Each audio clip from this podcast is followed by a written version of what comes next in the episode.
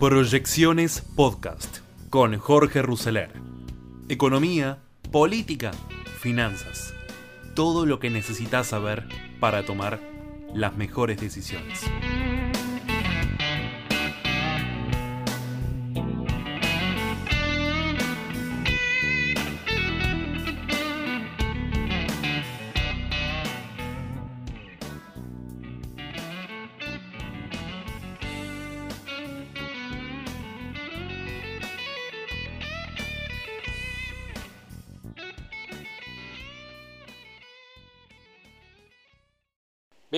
Estas proyecciones de hoy miércoles primero de septiembre del 2021. La trepada en la semana de las acciones de empresas argentinas que cotizan en el exterior desparramó interpretaciones sobre las causas y las posibles consecuencias a pocos días de las elecciones primarias.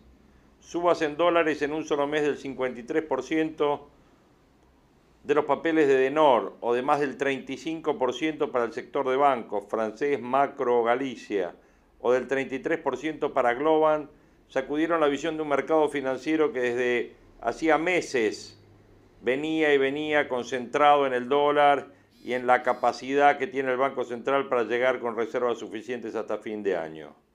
Buscando argumentos para esas ganancias espectaculares, el mercado tomó el de las encuestas que permiten especular con que en noviembre la oposición podría checar a cinco puntos o menos la distancia en la provincia de Buenos Aires.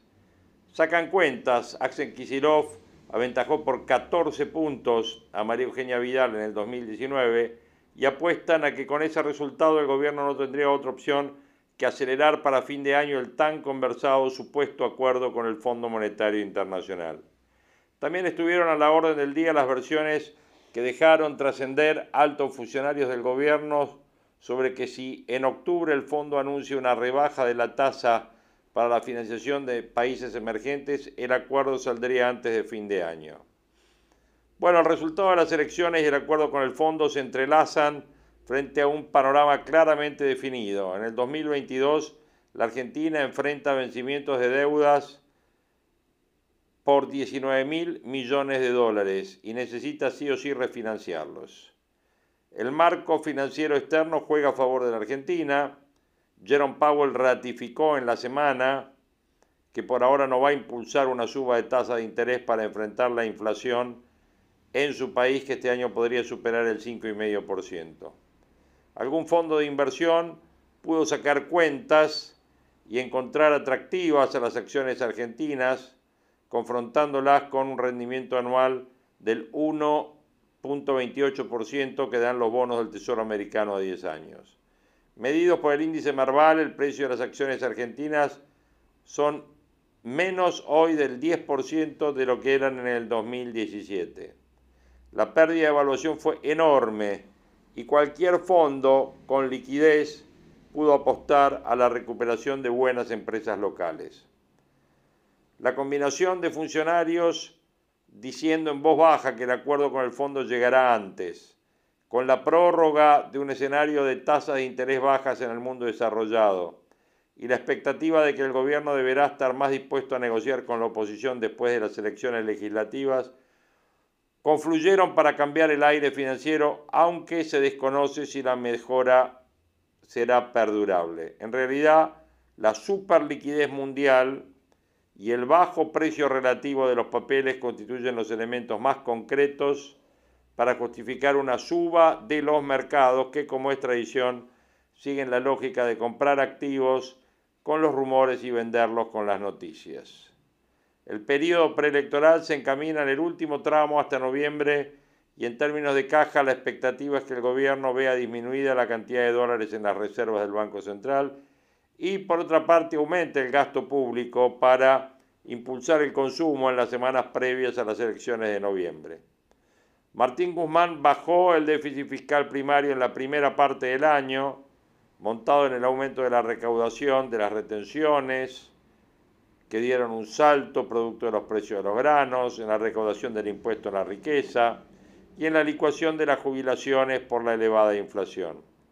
Esa combinación le permitió reducir sensiblemente la emisión del Banco Central para financiar al Tesoro, pero en la segunda parte del año todo apunta a un cambio sensible, al punto que los economistas sostienen que el déficit en la primera parte del año fue el 0,5% del PBI, que podría llegar hasta el 3,5% en esta segunda parte.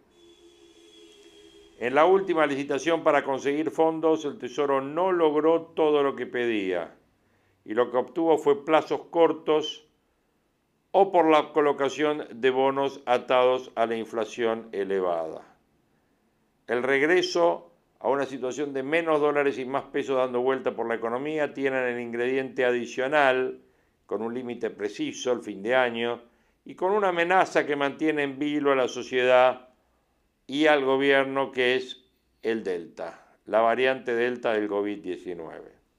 Para muchos funcionarios la variable Delta puede constituir el cisne negro en el camino hacia la reactivación plena de la actividad económica y prefieren no pensar en la imagen del presidente Alberto Fernández teniendo que llamar al aislamiento social después de la crisis desatada por el Olivos Gate. Desde ya que tampoco quieren pensar en el futuro del dólar después de las elecciones, pero en este caso primero se verá, cómo evoluciona la brecha cambiaria, que está hoy en el 86%, como la mayoría de las variables de la economía argentina, no resulta sostenible por mucho tiempo, a menos que el gobierno apueste a mantener una situación de estancamiento. Si en algo coinciden los bancos de inversión de Wall Street, economistas locales e inversores en general, es que el gobierno no podrá mantener el ritmo de aumento en dosis homeopáticas del dólar oficial luego de las elecciones. Desde las usinas oficiales se busca descartar un salto evaluatorio discreto porque consideran que no tendría ningún resultado práctico. Sería una mejora competitiva de corto plazo, pero que rápidamente se perdería por un salto inflacionario. El objetivo sería avanzar en un plan de devaluación en cuotas, es decir, un ajuste cambiario que arrancaría en el verano y hoy con un tipo de cambio oficial que cerró ayer en 97.80. Los economistas que integran el REM, el relevamiento de expectativas de mercado central, esperan un tipo de cambio de 153 para fin del año próximo. Una suba del dólar de ese alcance implicaría un ajuste del 43% para el 2022, es decir, en línea con la inflación esperada para el año que viene. En caso de verificarse este escenario, Miguel Pérez retomaría la política que venía llevando adelante de ajustar el dólar con el aumento de la inflación. El pronóstico para este año es que la inflación llegue al 50%, mientras que el dólar oficial seguiría muy atrás con un aumento de solo el 29%. Sin embargo, a partir de una orden del ministro de Economía Martín Guzmán se desacopló la suba del dólar a la inflación 1% de la primera contra 3% promedio de la segunda. Trazar el dólar no es gratuito, si bien es útil como ancla antiinflacionaria, genera otros problemas. El más visible es el aumento de la brecha. Otro de los problemas de planchar el tipo de cambio es que alienta expectativa de evaluación futura. Es decir, que los inversores se van adelantando a lo que luce inevitable, que es un sinceramiento del tipo de cambio oficial. Esta es posiblemente la principal causa por la cual el Tesoro no logró renovar la totalidad de los vencimientos de títulos de corto plazo el otro día, fin de agosto. La promesa del equipo económico de evitar una devaluación brusca es en principio creíble por el mercado. El estricto cepo permitiría seguir administrando el tipo de cambio, pero sin flexibilizar las restricciones para el acceso a los dólares oficiales. Por lo tanto, el escenario que imaginan tanto en economía como en el central es que se vaya una suerte de evaluación en cuotas, un esquema que se insere gradualmente el dólar oficial y permitir cerrando la brecha. La suba del tipo de cambio sería como mínimo similar a la inflación, pero algunas consultoras como Econviews van más allá y plantean que el ajuste del tipo de cambio sería del 60%. De esa forma se recuperaría todo el terreno perdido este año. El aumento del tipo de cambio es sin lugar a dudas uno de los temas más sensibles para el año próximo. El peligro principal es que al encarecer el ingreso de insumos importados se produzca un fuerte salto inflacionario. Lo positivo es que se trataría de la medida más razonable para achicar la brecha bancaria y de tipo de cambio. La escasez de reservas es un gran condicionante para el manejo del tipo de cambio. El central terminó neutro en agosto, las reservas líquidas bajaron a menos de 5 mil millones, por lo tanto el margen para mantener el tipo de cambio usando reservas es mínimo. Con este escenario, el fondo obligaría al gobierno a sincerar los tipos de cambio, a achicar las brechas y reducir en forma gradual las fuertes restricciones al movimiento de capitales. Obviamente la pregunta que nos hacemos es por qué el mercado cree que hay margen para que las acciones sigan subiendo. Un Merval en su máximo histórico, ADRs que volaron en Nueva York, así de eufórico estuvieron los inversores esta semana con los papeles argentinos, como hablábamos, donde la estrella fue de Nor, pero no fue la única, también subieron Transener, Central Puerto, los bancos. No hay muchas diferencias en la explicación que el mercado hace del rally de acciones y de, y de ADRs de empresas argentinas. La mayor coincidencia está en una combinación de dos factores. Nadie a esta altura piensa en un gobierno estatista que se lleve puesto al sector privado y nada cambiará después de las elecciones sin importar quién gane en un escenario donde se mantiene moderado entre los dos modelos que siguen sin imponerse el uno sobre el otro. El Merval acumula en el año una suba del 23% medida en dólares, lo que debería anticipar que la corrección alcista se mantendrá más allá de las jornadas normales de tomas de ganancia. Y eso parece ser también así por la combinación de dos factores. Medidas en dólares todavía están a la mitad del precio que registraban antes de las crisis cambiarias de la gestión de Mauricio Macri, en especial el día de la derrota de la PASO, cuando el dólar subió 50%, y el mercado evalúa que el valor del contado con liquidación está alto y difícilmente se dispara en los próximos meses habilitando un nuevo rulo. Entrar dólares por el mercado financiero, comprar acciones en pesos, esperar que la suba de precios le gane a la del dólar financiero. El que lo hizo el primero de enero de este año lleva ganado un 23% en dólares. Es difícil, y en el mercado nadie lo quiere hacer, evaluar cuánto más tiene de recorrido. Pero acciones como IPF están a mitad de precio en dólares. Y la de los principales bancos también. Y este atraso está favoreciendo una leve pero consistente corriente de ingreso de dólares entre 10 y 20 millones diarios que en el marco del cepo ampliado le hace las fuertes restricciones de la CNB y del Banco Central, están jugando a favor de una menor volatilidad que estamos acostumbrados a vivir en los periodos preelectorales. Sacando de escena una radicalización antiempresa del gobierno, evitando el dramatismo del resultado electoral y apostando un acuerdo con el fondo que debería llegar en el primer bimestre del 2022, la decisión de entrar en acciones parece que se sostendrá al menos eso es lo que evalúa buena parte del gobierno. Vamos a analizar un poquito qué nos dicen las encuestas respecto ya de las PASO, que estamos cerquita, ¿no? Estamos a 10 días, 11 días de estar votando. Bueno, dentro de un error generalizado de las encuestadoras hubo dos firmas que estuvieron algo más cerca de sus pronósticos en las presidenciales del 2019. Gustavo Córdoba en Las Paso y la encuestadora 3.0 en la general. Con ese antecedente, esta última consultora acaba de publicar un sondeo sobre la pelea en la provincia de Buenos Aires, la más atractiva de las primarias del 12 de septiembre. Con resultado abierto, cuando preguntó por espacio prevaleció el frente de todos, pero cuando lo hizo por candidato, quedó arriba la suma de las listas de Juntos por el Cambio. En este estudio se incluyó un relevamiento de 1.300 casos entre el 27 y el 31 de agosto. Los resultados se presentaron con un margen de error del 2,7%. Como la mayoría de los trabajos de esta encuesta de la consultora que dirige Sila Wilker arranca con datos de coyuntura el 56% de los bonaerenses evalúa como muy mala o mala la gestión de Alberto Fernández, el 54% opinó lo mismo de la administración de Kisilov, y enseguida, antes de entrar en los números de la elección, la encuesta hace una pregunta general. ¿La gente quiere cambio o quiere continuidad?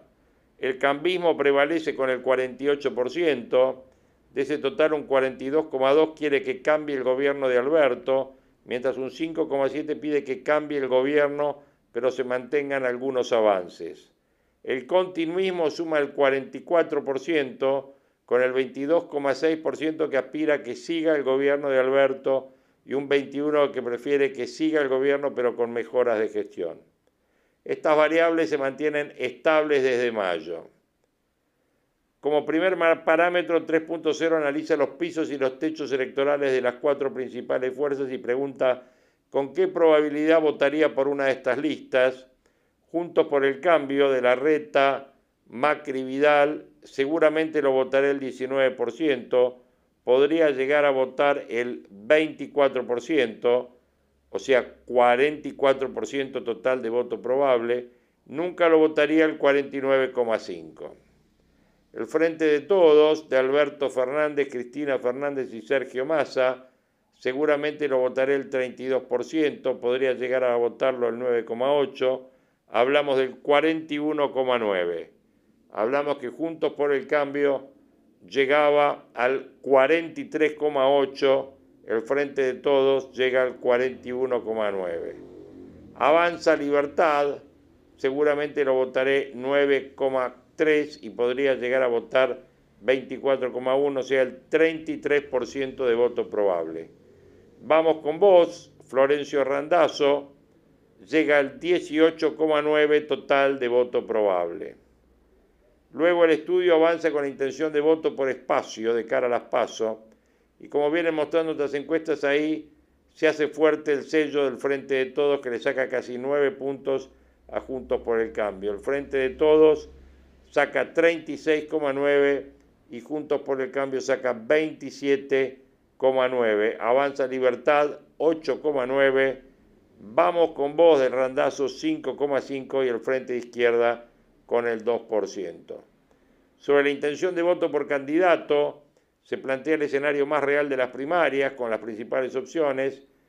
Si bien Vicky Tolosa Paz resulta la más elegida con el 32,4, cuando se suman las ofertas de Diego Santilli 23,4 y Facundo Manes 9,8, la principal alianza electoral pasa por décimas al frente de todos y es un 33,2 a 32,4, o sea, prácticamente un empate. Completa Esper con el 7,2, Randazo con el 3,9, Nicolás del Caño con el 2,2, Centurión con el 1,2 y Cintia Houghton con el 1%. Cuando se proyectan votos en blanco indecisos, todos los porcentajes crecen y la diferencia entre Juntos por el Cambio y el Frente de Todos se estira a dos puntos. 40,8 entre Santil y Manes contra 38,9 de Tolosa Paz. Esper sube al 8, Randazo 4,4 y Del Caño 2,8. Este escenario parejo es una mala noticia para el Frente de Todos, sobre todo tomando el último parámetro en la elección del 19, los Fernández ganaron por 16 puntos y Kicillof por 12.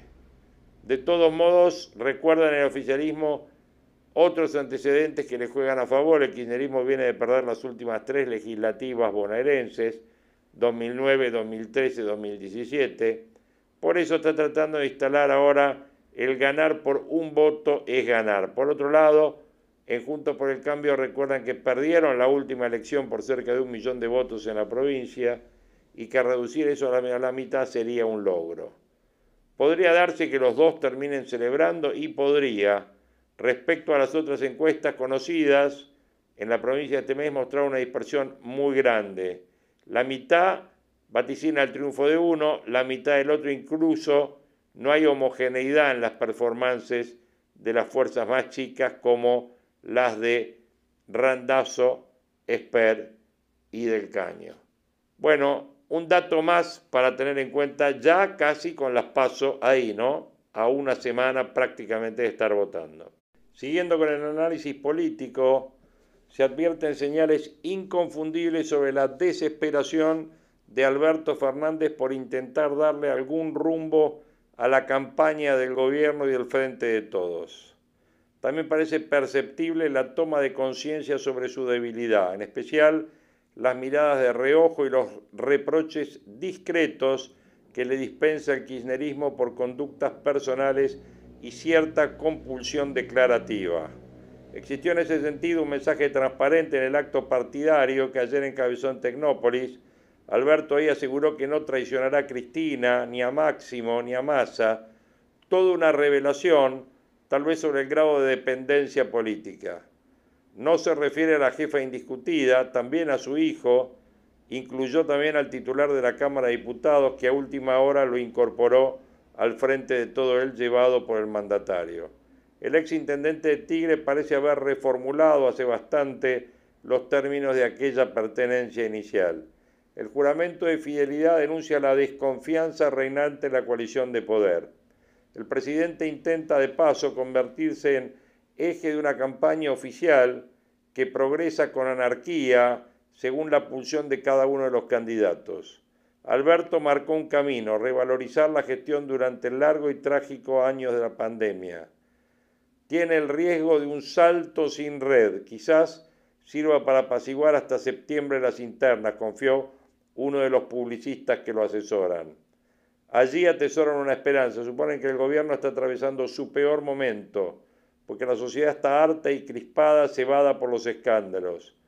Conjeturan que el tránsito entre las PASO y las generales de noviembre permitirán una recuperación. Por el lento retorno a la vida normal y la posible recuperación de la economía. Es verdad que el cuadro ha matado un par de variables que nadie controla, el resultado de las PASO, que si no llegan a satisfacer al gobierno, la continuidad de la pandemia con la llegada de la variante Delta, que está retrasada según los cálculos de los epidemiólogos, esa posibilidad arroja muchísimas sombras. El desafío está colocado en la próxima semana y media, como dijimos. También en la necesidad de atenuar las intrigas. Los asesores le han vuelto a pedir al presidente que modere sus intervenciones públicas. Había prometido disciplina y la rompió. Su asistencia a un estudio de radio, como el hombre común que se siente, para elogiar a la maestra Laura Radetich, que maltrató a un alumno en una escuela de Ciudad Evita, que se animó a interpelar sobre la responsabilidad del peronismo en la larga crisis argentina, rompió varios moldes. Sus amigos y candidatos en la provincia de Buenos Aires, Vicky Tolosa Paz, y en la ciudad Leandro Santoro salieron a contradecirlo. Nicolás Trota había hecho lo mismo y quedó pagando por décima vez consecutiva. La irrupción de Alberto parece funcional a Juntos por el Cambio, no solo a raíz del incidente, sino que repuso en la agenda pública a la educación, un asunto que constituyó una línea divisoria entre la reta y Axel Kisilov. La reta sacó ventajas muy claras. Soledad Cuña brindó en las últimas horas datos sobre el daño educativo de la pandemia. Cuatro de cada diez alumnos que en el 2020 fueron promovidos debieron haber reprobado en condiciones normales. Si el COVID no vuelve a interferir, harían falta al menos tres años para recuperar el tiempo perdido. Mientras ese debate, incluso con la docente, está lejos de evaporarse, Tolosa Paz se despachó con un mensaje de goce y la sexualidad. Según la candidata, el peronismo tendría la virtud de la felicidad porque en ese mundo el coito sería moneda corriente. Se entiende poco el sentido de la afirmación si se prescindieran de dos cosas. El vacío cualitativo de la campaña y la necesidad de hacerse notar. Es alto el nivel de desconocimiento de Victoria Tolosa Paz en el electorado del frente de todos. Hablo de núcleo duro y hablo de votantes peronistas en la provincia de Buenos Aires. Todo es una forma de hacerse notar. El problema fue otro, se produjo el rebrote de una de las tantas internas del Frente de Todo. Bernie cruzó a Tolosa Paz.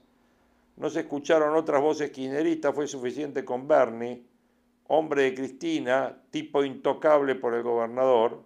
Bernie se encargó de sacudir otras ramas del arbeltismo, cuestionó a Sabina Frederick por haber declarado que Suiza es más tranquila pero también más aburrida.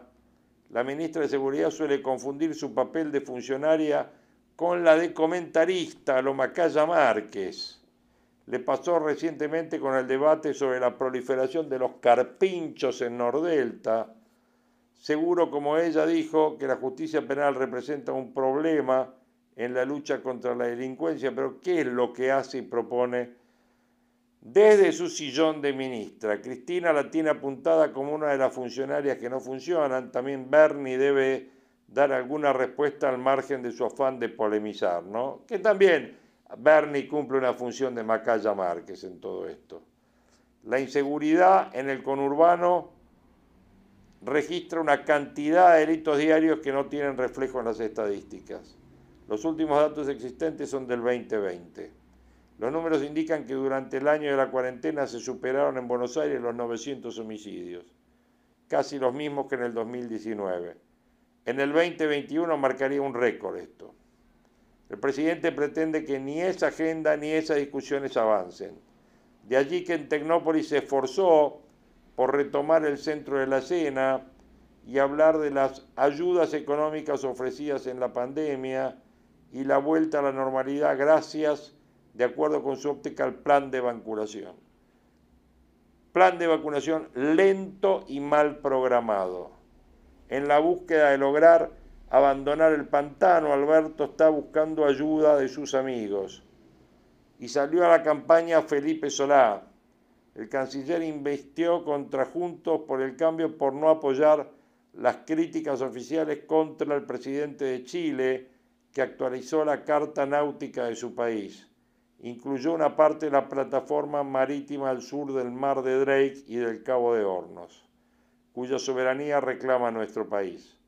Solá hizo algo más, criticó con dureza la decisión de Dinamarca de cerrar su sede diplomática en Buenos Aires.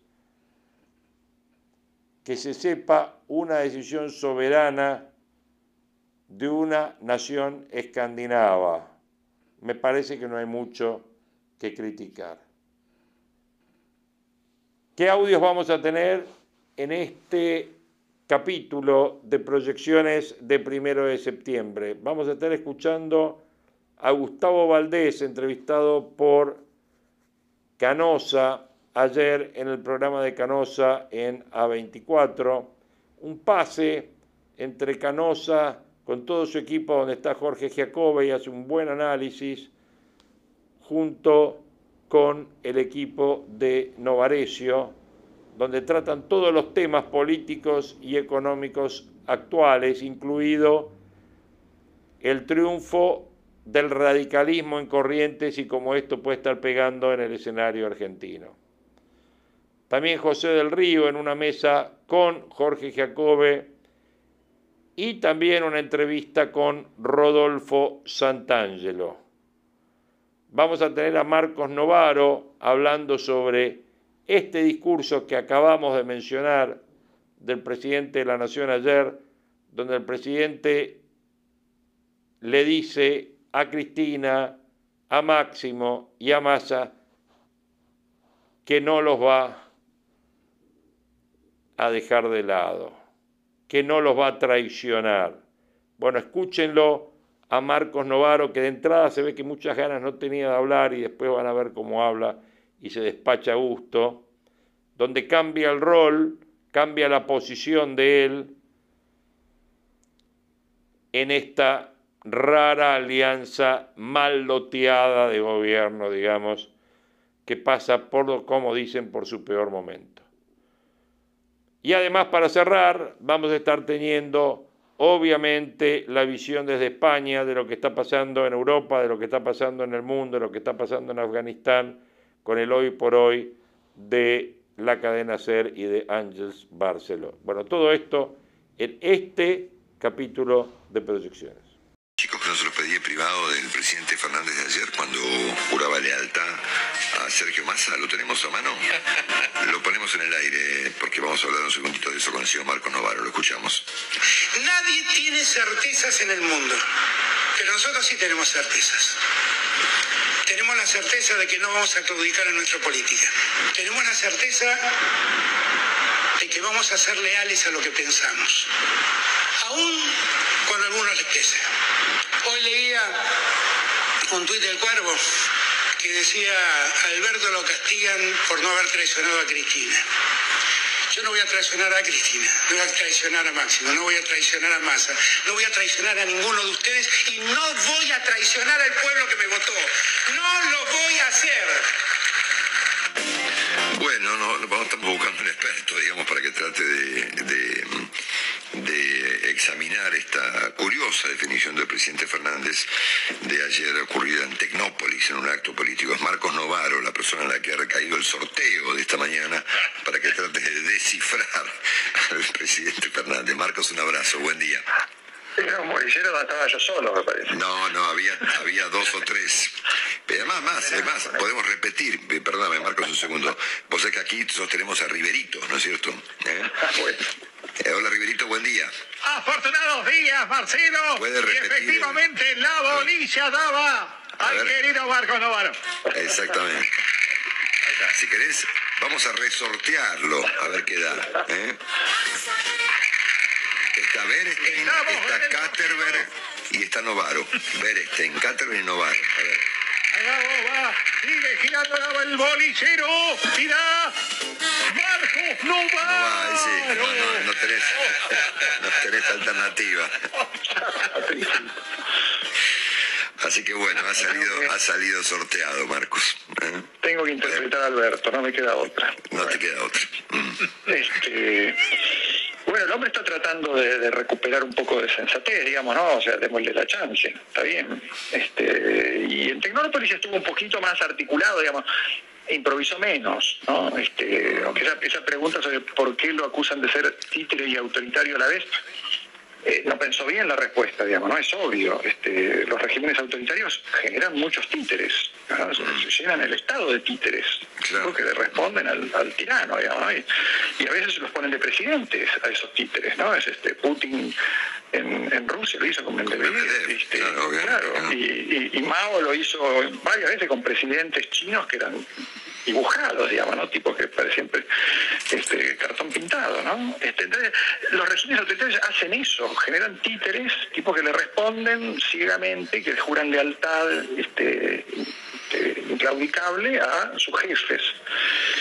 Así que bueno, su juramento de lealtad, digamos, uno puede interpretarlo también así, ¿no? Este, está este, rendiéndose y, y- y bajando la cabeza entre los que son accionistas, los que son los dueños de este frente de todos que nos gobierna, y, y Alberto reconoce como sus superiores, digamos, ¿no? Él asume que no es accionista, él es simplemente el gerente, ¿no? El, el empleado de esta gente.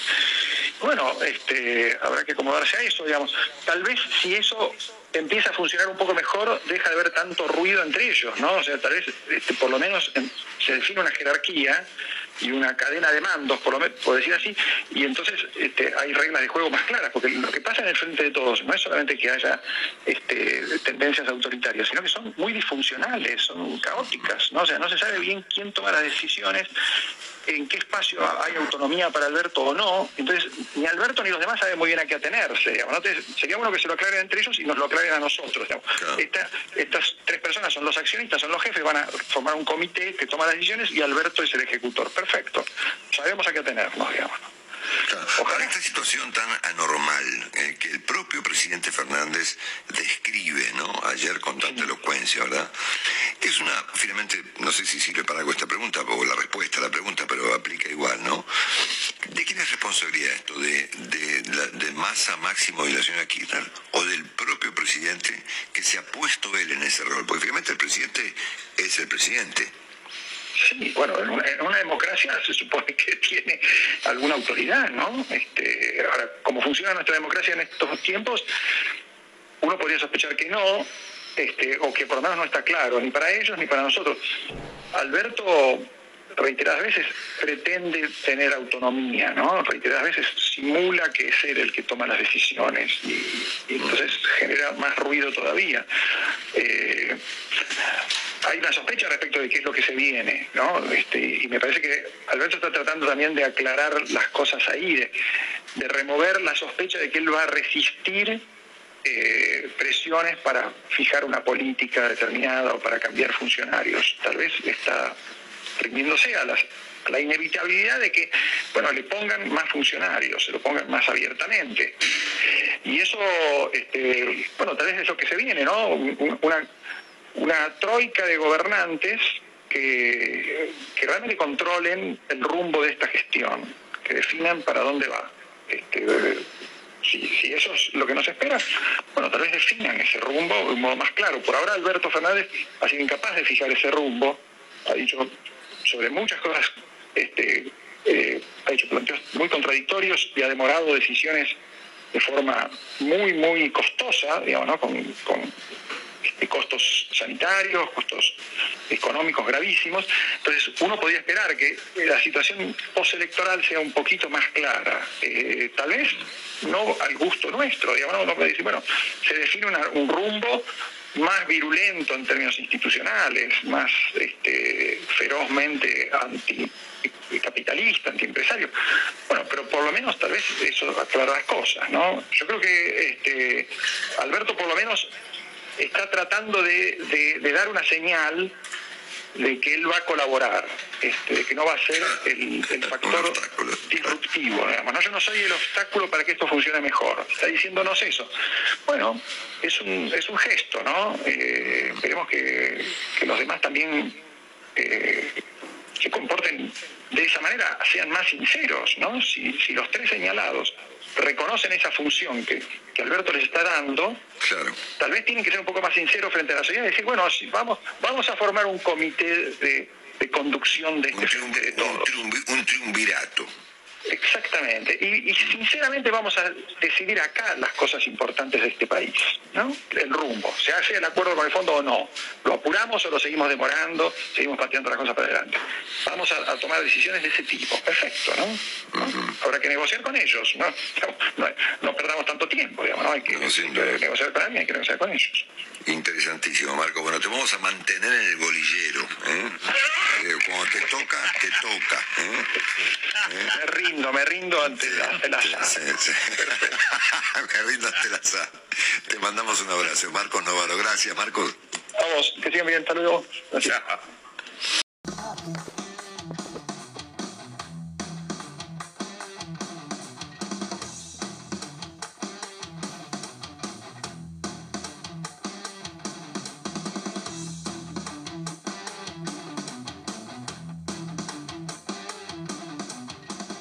Dice que eso pasa. Nadie está pensando en lo que te ocurre mañana cuando tenés que pagar las cuentas. Nadie. Bueno, eh, mañana va a haber un aumento, eh, ayúdame vos, expensas. Sí. 8 y pico por ciento. Eh, prepagas. Acordado y también otro aumento del tercer aumento que se produce. También tenés algunos que están congelados, Luis, pero que tarde o temprano van a aparecer. ¿eh? Servicios, totalmente. Colegios privados que también eh, van a aumentar. Esto ya lo anunciaron los padres que nos están mirando, recibieron las cuotas. Los padres y madres recibieron esa cartita, viste, que te llega del colegio y te dice, señores padres, señores demás. Bueno, sepan que se viene, lo mismo la prepaga, lo mismo que... Pero lo que pasa de fondo... con la economía, vos sabés más que yo de esto, pero con la economía parada, congelada, con un cepo a la exportación de carne con un cepo al dólar. Eh, eh, ah, eh, yo no sé cómo va a terminar esto, pero en algún momento, no sé si ahora, antes, después de las elecciones, en algún momento esto tiene que salir para algún lado. En algún momento, y, ya los caminos se van acotando, Luis, porque vos sabés que se habla mucho del futuro de Martín Guzmán, que es un tema que está ahí en la agenda de las napas. Esto va a ser seguramente después de las PASO. Hay que ver si se produce después de acordar con, con el Fondo Monetario Internacional, como esperan desde el gobierno. Y hay muchos candidatos dentro de esa coalición. Hoy decía Alberto Fernández, yo no voy a traicionar a nadie. Eh, no voy a traicionar a Cristina, no voy a traicionar a Sergio Massa, no voy a traicionar a Máximo Kirchner, pero por lo bajo cada uno tiene su candidato al Ministerio de Economía. O sea, es que Martín Redrado, que es uno de los hombres que lo ve circulando por ahí, es candidato de uno. La pregunta es, ¿para qué se mete el presidente? Nadie se lo preguntó. Si él está diciendo, no voy a traicionar a nadie, vos que escuchás, algo pasa acá, hay una interna furiosa y alguien está a punto de traicionar a alguien. ¿eh? Es así, Luis. Bueno, arrancamos, ¿te parece? Gracias Dale. por haberte quedado. No, gracias a vos. Y decíamos, eh, polenta, asado, ¿qué es lo que pasa? Nadie está pensando hoy en el día después. La pregunta que te haces vos es si es casualidad o es estrategia. El debate hoy en la Argentina es una triste comedia. Una comedia de enredos, o depende cómo quieras plantearlo, un drama de esos que generan una angustia profunda en las familias que no tienen para cubrir sus cuentas. Tenés una ministra de Seguridad que se compara con Suiza. Un ministro de Educación que acierta primero en criticar a una docente militante y recula por esa declaración del presidente de la Nación que califica de formidable una discusión que no fue. Una discusión que fue en definitiva una imposición. Dicen que soy un títere y un autoritario, pero no sé cómo se combinan ambas cosas. Fue la ironía del presidente, mientras su principal candidata hacía cuentas sobre el retorno que le generaba haberse referido a un insólito ranking sexual, el ranking sexual de los partidos políticos. Mientras tanto, nadie te habla de lo que te pasa a vos. Nadie te dice que 6 de cada 10 chicos son pobres en la Argentina. Nadie te revela la fórmula para convertir la Argentina en un país competitivo en términos de inflación y de inversión. Nadie te dice cómo llegar a fin de mes. Y a no confundir, ¿eh? competitividad no es vivir peor, es pelear mejor. Es pensar en condiciones que permitan mejorar la realidad de la Argentina versus el mundo. Es entender que el mundo privado tiene reglas globales y que uno puede resistirlas y quedar afuera adaptarse o lograr subirse a lo que es una ola internacional. Hoy vivimos una Argentina del parche, con ventas de autos que cayeron en agosto un 5,6%, pero avanzaron levemente con relación al mismo mes. El ministro de Economía decía, estaba mejorando la economía. En la jerga se habla del rebote del gato muerto, que es cuando algo como lo que ocurría en Wall Street, que caía una acción al fondo del mar, rebotaba, pero eso no tenía que ver con una mejora de fondo, sino que tenía que ver con una foto que, seguía y que, que fluía. Sin embargo, los comerciantes hoy de las automotrices alertaron que les faltan 40.000 autos para vender este año. Hoy, hace un ratito, Lucas Morando tuiteaba desde acá, saliendo del programa de Johnny Viale, que le habían robado los neumáticos. Y esa es la economía real, porque en la economía real faltan repuestos y hay un cepo al dólar que no permite que esto venga y se genera un mercado informal que ya lo vivimos en la Argentina. Por su parte, el Banco Central, que va por las sombras, no acumuló reservas en agosto y vendió 138 millones de dólares. Guzmán dijo la semana pasada que espera que la inflación de agosto sea menor a la de julio, pero te contamos hace un ratito todos los aumentos que vienen. Los especialistas te dicen eh, que se puede perforar los tres puntos, pero hay un rubro que continúa por encima y es el que más duele, el de los alimentos. Esta proyección de inflación, lo mismo le había pasado, hay que decirlo, al gobierno de Macri, le pasó al gobierno de Alberto Fernández, fue superada en los primeros siete meses. Martín Guzmán se empezó a alinear con el kirchnerismo más duro, dice que en realidad es culpa de los formadores de precios. Antes había sido aplaudido por los empresarios cuando había avalado que la inflación tenía que ver con una puja que se producía a nivel mundial, un fenómeno multicausal, que es lo que planteaba en su momento. ¿Y cómo sigue esto? ¿Cómo sigue este fenómeno macroeconómico? Bueno, de determinadas maneras. De cara a las elecciones hay algunas cuestiones que tenés que mirar. La primera, ¿quiénes son los candidatos? La segunda, ¿cómo va virando el discurso? La tercera, el temor principal tiene que ver con la suba en estos alimentos que te decía, 30,7% de lo que va del año y 56,4% interanual. Y quedan dos caminos. El Fondo Monetario Internacional, por un lado, ¿qué va a pasar con el fondo? ¿Se va a acordar? ¿Se va a hacer cargo la oposición también junto con el oficialismo? ¿Se va a dar ese acuerdo? El horizonte no tiene en realidad muchas salidas. El elige tu propia aventura está muy limitado, en este caso para el presidente de la Nación. Y un dato más que te doy, un dato de lo que viene. No se puede entrar en default con el Fondo Monetario Internacional porque eso tendría duras consecuencias y el gobierno de Alberto Fernández lo sabe. Y por otro lado, la única forma de ganar estas elecciones es que la economía mejore, al menos la percepción.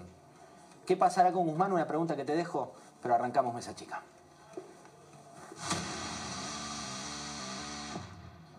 Soy un títere y soy un autoritario. No sé cómo se combinan ambas cosas. Pero así dicen. Para mí decir Gapsar es normal. No sé por qué alguien se ofendió porque sintió que yo los dejaba fuera. Yo no dejo fuera a nadie, ¿eh? Suiza tiene todo resuelto. Es muy importante pensar a la vida argentina en términos de nuestras posibilidades. Por supuesto que es un país libre, aquel que se quiera vivir a Suiza puede hacerlo. Yo creo que cuando dicen cosas como las que dijo la candidata de la provincia de Buenos Aires, no tienen noción el daño que han hecho en este año y medio, no tienen noción todo lo que han destruido. Estimado Jorge Giacobbe, buenas noches, ¿cómo estás? Señor, ¿cómo estás? Muy bien. ¿Qué está pasando en la foto de hoy? Bueno, mira, hay un nivel de fastidio social que es evidente y están todos tratando de resolver el intríngulis de lo que queda por disputar en la elección, que son 10% de indecisos. Silvina Martínez, buenas noches, ¿cómo estás? ¿Qué tal? ¿Cómo estás? Gracias por venir. Gracias por la invitación. La justicia también en la mira. En la mira y paralizada por estas elecciones, ¿no? que como siempre pasa en todo año electoral. Agustín Natelis, bienvenido. Gracias, buenas noches. ¿cómo Eh, estás? economista cercano al kirchnerismo, a quien respeto y pensamos distinto, pero hemos hablado varias veces. Varias veces, sí. Bienvenido, después vamos a, a charlar de tu punto de ya vista. varias cosas de tu editorial me generaron disparadores. Seguramente, muchos disparadores. Eh, Roberto García Molitán, gracias por venir. Gracias, José, por invitarme. Campaña recta final, ¿qué estás viendo en la calle? Creo que vamos a dar un gran batacazo, José. Daniel Sapsay, bienvenido, ¿cómo estás? Un gusto estar acá, gracias por invitarme. ¿Qué pasa con la justicia? Y la justicia está como en un impas, ¿no? Con ese tiempismo que tanto la caracteriza y nunca se sabe para qué lado va. Pablo Fernández Blanco, buenas noches, ¿cómo estás? ¿Cómo estás, José? ¿Qué decís? Tengo dos papeles, uno acá y uno acá, no sé si se llega a ver, pero Se ve, me vamos, gusta a tratar eso. de, vamos a tratar de responder por qué nadie sabe dónde está Alberto Fernández. Mirá vos, lo vi hoy, ¿cómo no? No, no, yo te voy a mostrar que no. ¿Qué está pasando, Pablo? Paz Rodríguez Niel, buenas noches, ¿cómo estás? Buenas noches, José. Vamos a hablar sobre el Olivos Gate y la incomprensible estrategia de Alberto Fernández, que va a hacer que arrastre este tema hasta las elecciones y probablemente bastante más. Alfredo Sainz, ¿qué información exclusiva nos traes? Vamos a hablar un poquito de los ganadores y perdedores del cepo renovado a la carne. Todo en una hora, ¿eh? también está Rodolfo Santangelo, también está Patricia Bullech y va a alcanzar el tiempo. Rodolfo Santangelo, buenas noches, ¿cómo estás? Buenas noches, José, ¿cómo andás? Bueno, ¿cómo ves esta economía y cómo ves la, la elección que viene? Bueno, es un tema importante la elección, el resultado, qué es lo que puede pasar sobre todo después de las elecciones. La economía llega mejor que el año pasado, complicado. Estamos teniendo un rebote de actividad que alcanza a recuperar tres cuartas partes a lo sumo de lo que fue la caída del año pasado. Una economía latinoamericana que está por debajo de lo que son aquellos países que han recuperado toda la caída o más, con una tasa de inflación muy alta, con indicadores de, salario real y de empleo pobres. Así que claramente la economía no ayuda al oficialismo. La poselección, ya estamos mirando noviembre o 2020 2022, va a estar fundada en un cuadrilátero, en cuatro cosas que son el resultado electoral, la situación sanitaria, obviamente, los precios internacionales siempre jugando un rol clave y el acuerdo con el Fondo Monetario. A partir de esas cuatro ideas, de esas cuatro realidades, derivaremos qué es lo que viene el año que viene, por poner una fecha. Rodolfo, ¿hay salida con un cepo al dólar tan firme? Y que Argentina pasa de un extremo al otro, pasa del, del excesivo libertarismo en materia cambiaria, donde era un vale todo y podía cualquiera, cualquiera podía comprar dólares o fugar capitales, a este cepo que pretende reemplazar la, la, la- la- la sanidad de la política económica. Entonces Argentina va a seguir teniendo control de cambio, porque Argentina es una economía bimonetaria y no está en condiciones de tener mercado de cambio libre, pero no este mamarracho que tenemos ahora, donde tenemos 80% de brecha. Entonces, si bien el dólar oficial todavía no acumula un retraso significativo, todavía podemos decir que a 100 pesos el dólar oficial eh, está en un valor lógico, aunque no lo atrasen más, eh, el 180 es la consecuencia de la macroeconomía desequilibrada que tenemos. Rodolfo, cuando vemos los aumentos que vienen para este mes en una economía que está muy intervenida, digamos, ¿cómo ves el incremento de precios? ¿Qué crees que puede pasar también de cara a los alimentos? No, a ver, después de varios meses que el dólar oficial viene subiendo un peso por mes, 1% por mes, y que tenemos las tarifas congeladas, podemos tener dos, tres meses que la inflación quiebre el 3%. Vos pensás que llevamos 10 meses consecutivos de 3% más, promedio 3,7. Desde la década del 80, que no tenemos 10 meses seguidos de 3% más de inflación mensual, eh, es la macroeconomía, o sea, no, no es ni el tipo de cambio ni las tarifas, es la macroeconomía en general. Agosto, septiembre, octubre puede dar 2,99, 2,66, 2,5, algún numerito así.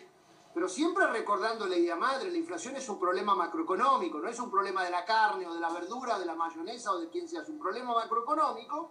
Y si la política macroeconómica no tiene un cambio después de las elecciones, este, nos va a seguir pasando lo mismo que nos está pasando hasta ahora. Hace cuatro años que estamos en este entorno del 40-50% anual y es muy costoso, es muy costoso porque convive con precios con retrasados. Tengo eh, una frase de Martín Guzmán para compartir contigo y también con, en un ratito con Agustín. Veamos qué es lo que decía. No hay lugar a dudas. Hoy la Argentina está viviendo una recuperación económica sólida. En la Argentina crece la actividad económica, crece la producción, está creciendo el empleo registrado, crece la inversión, se están construyendo cada una de las condiciones que necesitamos para tener la Argentina que genera trabajo en toda nuestra estructura sociodemográfica, la Argentina que le agrega valor a la producción y una Argentina cada mes de mayor estabilidad. Rodolfo, ¿es sólida la recuperación económica? No, no, es la consecuencia de la caída del año pasado. Estamos todavía por debajo de los valores de 2019. Yo te diría, este discurso de la recuperación sólida lo escuchamos en el 2017, en el 2015 y en el 2013. Y la verdad que Argentina lleva 10 años donde hemos caído 16% del Producto Bruto per cápita. Es la sexta vez en un siglo que tenemos esta catástrofe socioeconómica, con la diferencia que de la crisis de la Primera Guerra Mundial, de la, de la crisis de la depresión del 30, de la crisis de la hiperinflación y de la crisis de la convertibilidad, salimos muy rápido. Acá estamos en un modelo mucho más ochentista, mucho más de un estancamiento largo, donde obvio que si el año pasado caímos mucho, este año recuperamos mucho, pero estamos 16% abajo de donde estábamos en 2011. Entonces acá no hay ninguna base para un crecimiento futuro. Estamos en una meseta serrucho, un mes para adelante, un mes para abajo, un mes para adelante, un mes para abajo, siempre en el mismo lugar. Rodolfo, la última, ¿tiene salida la, la Argentina? Digamos, ¿cuál es la salida para que la economía realmente se ordene? No, a ver, eh, pues, yo siempre quiero pensar que hay salida, obviamente uno es optimista y en el sentido de que algún día la Argentina podrá imitar a nuestros países vecinos, cuanto más no sea. Vos pensás que mientras el resto de la región siguió, aunque sea paso de tortuga avanzando, nosotros nos hemos ido para abajo.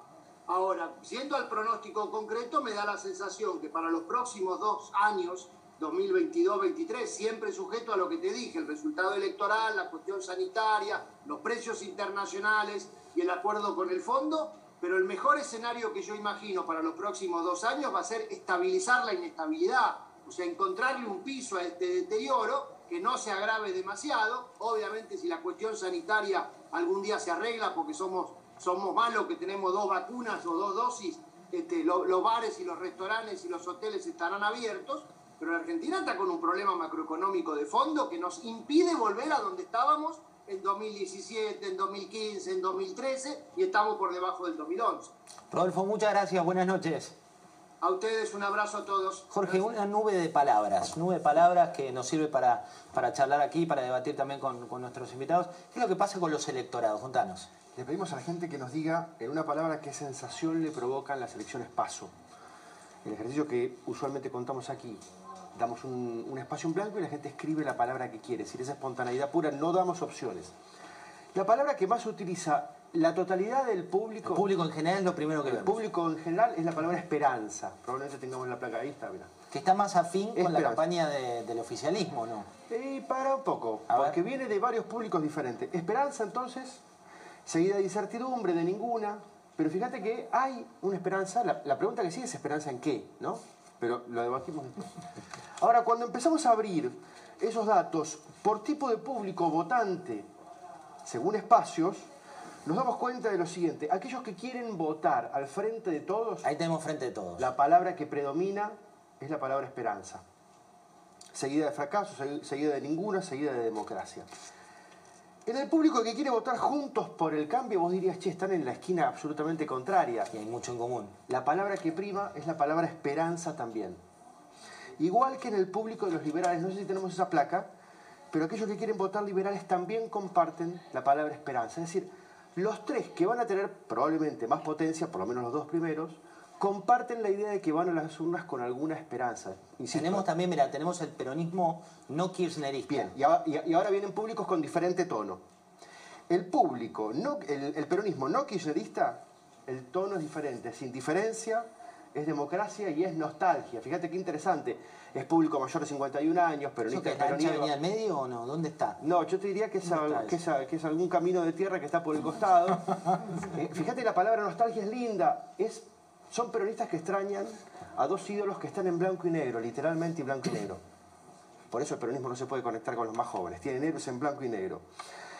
Y si vemos el público que quiere votar a la izquierda, no sé si lo tenemos ahí, son innecesarias las elecciones. Para la izquierda es innecesario. Innecesario. ¿En el mismo extremo están los libertarios o no? No. En el otro extremo, digo, también piensan igual, son... No, acordate que los liberales, Esperanza, Ah, Conjuntos por el Cambio y con el Frente de Todos. Y los más interesantes de todos son los indecisos, que son el 10% en la provincia de Buenos Aires y en la ciudad también aproximadamente, es a lo que todos están tratando de apuntarle. Hay mucho joven ahí, los políticos están haciéndose los bananas, diciendo cualquier cosa. Pero mirá, es el- peligroso esto, ¿no? Digo, uno ve eso, mirá asco, indignación, fraude, indiferencia, farsa. digo, Ninguna, inútil, es incertidumbre, nada. Y recién después, tirado en el fondo, la palabra esperanza. Agustín, ¿qué pensás de esto? Digamos, ¿qué pensás que Esperanza cruza todas las fronteras? Sí, claro, tiene sentido, es completamente lógico. ¿Por qué? Porque, digamos, la situación, a ver, hoy las fotos, si vos mirás la economía, hoy la foto es muy mala, pero acá hay un, hay un tema que es complicado, que es que el excesivo uso de parte de la política, muchas veces, de el echar culpa sobre cualquier tema, de un lado y del otro, esta lógica de la grieta, complica el análisis económico. ¿Por qué? Porque el análisis económico necesariamente debe contextualizarse, porque la Ser poco economía más técnico de eso. es dinámica. La economía es dinámica. Entonces no podemos hoy sacar la foto y decir, por ejemplo, uy, mirá la tasa de desempleo o uy, mirá el nivel de salarios reales o cualquier foto de hoy que puede ser mala. No la de actividad. Yo no coincido con algunas cosas que decía recién Rodolfo Santangelo acerca del rebote, porque hay sectores que hoy están por arriba de los niveles de 2019, sectores importantes de la industria. Pero bueno, lo que quiero decir es que más allá de la foto mala en muchas variables económicas, no se puede perder de vista la contextualización de esto y entender de dónde venimos. Y no solo me refiero a la pandemia, que es un hecho insolayable, que uno no puede sacar bajo ningún punto de vista, al contrario, del análisis, sino tampoco de lo que pasó en los últimos años en Argentina, lo que pasó durante el gobierno de Macri. Entonces, a veces, por eso citaba lo de la política, se corre el riesgo de decir, ah, bueno, pero entonces la culpa siempre es del otro. No, no, pero no podemos perder de vista el, por ejemplo, la falta de acceso al crédito que tiene la economía argentina. Y campañas del En abrazo. Malvinas, vos hoy vi que lo tenés a Bernie, viste que Bernie canta una canción y habla de los correntinos en Malvinas. Sí, los primeros que desembarcaron en Puerto Argentino. Claro. A mí me tocó ir a Puerto Argentino y es muy salvó al general San Martín, Claro. a ese que honra el presidente de la En nación. Corrientes no haces una campaña por los medios de comunicación. En Corrientes no haces una campaña si no vas a cada pueblo a reuniones con 20, 30 personas por más que quieras ser gobernador. Jorge, porque a mí me cuesta entender. Eh, Valdés sa- sacó, esta mañana decía en la radio 76-76. Sí, dijo eso él acá. Impactante, 77%. impactante. Ahora, no critica a Alberto Fernández. No es, un, no es un opositor al gobierno de Alberto Fernández. Furioso. No es Cornejo. No es. No, es, es este, más un Gerardo Morales. No es Morales. Claro, es, es como un Gerardo Morales que. Pero Morales mostró- todavía No, tiene, Morales. tiene una Pero mirada. mostró, mostró Pero en- en ¿sabés estos qué? dos años de gobierno con Alberto Fernández Ah, se sí. mostró, Negoció, se sí. mostró aliado. Pero lo que contaba él es que él construyó con 32 partidos que componen el frente. Son 32 partidos que componen Una el frente. O sea, no es coalición. que está solo, es una gran coalición. Hay muchos 32 partidos de, parti- mucho, de mucha historia Sí, pero liberal, claro, pero etcétera, 32 etcétera. partidos. Y además. ¿sabes qué tiene? ¿Qué sentí yo que hablé un poco en el corte, en los dos cortes que tuvimos? ¿Qué, qué es lo que me parece que no tienen los otros? Y, y apenas lo conozco, tiene una visión a largo plazo. ¿Viste un tipo que decís, este tipo está pensando de acá a 10 a 20 años? No está pensando en que ganó y que ya está. O sea, es con, es con un equipo de partidos y es a largo plazo, que me parece que es lo que no pudimos profundizar por una cuestión de tiempo, pero me parece que es un, es un político, es un gobernador que piensa a largo plazo. No, no, no estaría nada mal. Mira, este, hoy, y esto, cada vez que lo planteas así, te dicen, estás alentando a la gente que se vaya del país. este, no, lo, lo que voy a contar no tiene valor estadístico, simplemente demostrativo. Hoy llegamos a la radio, eh, de paso pasemos el chivo en, en- en Radio La Red que hacemos con Rosario. Entrás muy quejoso a la radio, te estoy viendo en tus re- redes. ¿Por qué? Te haces la víctima y, y- y tus chicas, Roy y, No le y Mirabela, café, no. si cuando Ah, no no, te sí, llevan café, ¿cómo te pones? Pero bueno, Es volvamos. lo que hay. No, entro a la radio y veo a un operador que, que fue operador nuestro cuando hacíamos 6 a 9, que quiero mucho, que es Pepe Ciotti, con, con lágrimas en los ojos, diciéndome mi hija Berenice, que trabajó con nosotros, tiene 21 años, se va a trabajar de camarera a Barcelona. Eh, tras cartón me entero que dos amigos, eh, incluso de, de uno de nuestros productores, Esteban y, y- y Elvio, se van a vivir a Australia. Entonces digo, planteémoslo un poco este tema. A ver qué pasa. Insisto, vos decís esto y te dicen, eh, ¿qué estadística? No es de estadístico. Intento contar un tema que me parece que está Que te funcionando. empieza además a pasar alrededor, ¿Y ¿viste? sabes qué dijo? Me acordé por eso que dijiste de Valdés, ¿qué dijo esta chica de 29 años que estudió la facultad, que laburó de todo? Yo quiero tener un horizonte futuro más o menos a largo plazo. Claro. Eso Claro, es la política. largo plazo, es Claro, eso. si La política no es una cosa épica, la tercera revolución, vengo a cambiar el movimiento, que yo cuántas cosas más así. Trázame un horizonte donde yo con seguridad, estabilidad económica, una cuestión de salud más o menos razón, yo pueda hacer lo que quiero hacer. Eh, Esto, para mí esta es la función de la política. Comparto al 100%. ¿Y qué pasa que, que no hay abordaje ni de ese camino a largo plazo ni de lo urgente? Porque digo, por lo menos estás solucionando algo de lo urgente si empezás a construir ese camino a Y largo bueno, porque plazo. estamos de ahí, la, la ministra Pero de no- Seguridad, la de acá es Suiza, o sea, así Claro. es, todo sin escala, ¿entendés? En vez de decir, bueno, construimos de a poco, vamos de a poquito construyendo. Claro, aparte no de decir, sé. che, nos salió mal. Tenemos- Claro. Nos salió mal. Tenemos Primero es esa, Luis, es no Tenemos salió 50% de pobres, A 50% de inflación. Che, están poniéndose contentos porque parece que la inflación va a dar 2.9 en vez de 3. Porque sacamos Ah, el 3 de adelante, acumulada el 51. No fueron a la Compre- es como comprar a uno con 99, ¿viste? Te- no, no te dan ni, la, mon- ni el vuelto, te dan. Ningún, ni- ningún economista, perdón Luis, ningún Por favor. economista, ningún ministro de Economía que se sienta a hablar, ninguno te habla eh, a largo plazo. Nadie te habla de la industrialización de un país, que esa es la, la verdadera, el verdadero crecimiento, importar bienes de capital, capacitar a la gente para que los pueda manejar. Ninguno te habla de eso. Todos vienen, se sientan, te hablan de un plan económico de acá a un año, a seis meses. Yo, yo entiendo que hay cuestiones que resolver en lo inmediato. Pero para hablar a largo plazo tenés que hablar de otra cosa, que es un proceso de 50 o 60 años. Si lo trazan, ninguno lo vota. Esa es la realidad. Entonces son todos hipócritas. No hay otra. Y no también, ¿sabes qué dijo Valdés? Que, que me quedó grabado, pocos empleados públicos. 60 Y bueno. Entonces, si vos tenés un millón de habitantes, 60 mil empleados públicos, la verdad que te va como, ¿no? Como que se te va equilibrando, digamos. El equilibrio fiscal es importante. Una provincia desendeudada, 5%. no tiene deuda la provincia. Claro, ¿eh? y le da bola a los 5% de empleados empresarios, al 5%. emprendedor, claro. Yo no tengo la cifra acá, si alguien la sabe, Formosa, en donde de manera directa o Edu. indirecta tenés... Claro, obviamente que Gildo Infran sigue manteniéndose en Formosa prácticamente como un señor feudal. Depende la enorme mayoría de los formoseños o de un empleo directo, o de algún subsidio, o de algún contrato con el Estado. Esto es casi, casi elemental que suceda, ¿no? Y te explican que porque lo votan hace 27 años, creo que es la, la cuenta, porque primero fue vice y después fue gobernador, eso es democrático. ¿Sabes que no? ¿Sabes que no? La, ratificación en las urnas no, porque por lo menos en los sistemas republicanos hay algo que se llama alternancia en el poder. Si no, este, el caballo del comisario tiene una enorme ventaja a la hora de, la discusión electoral.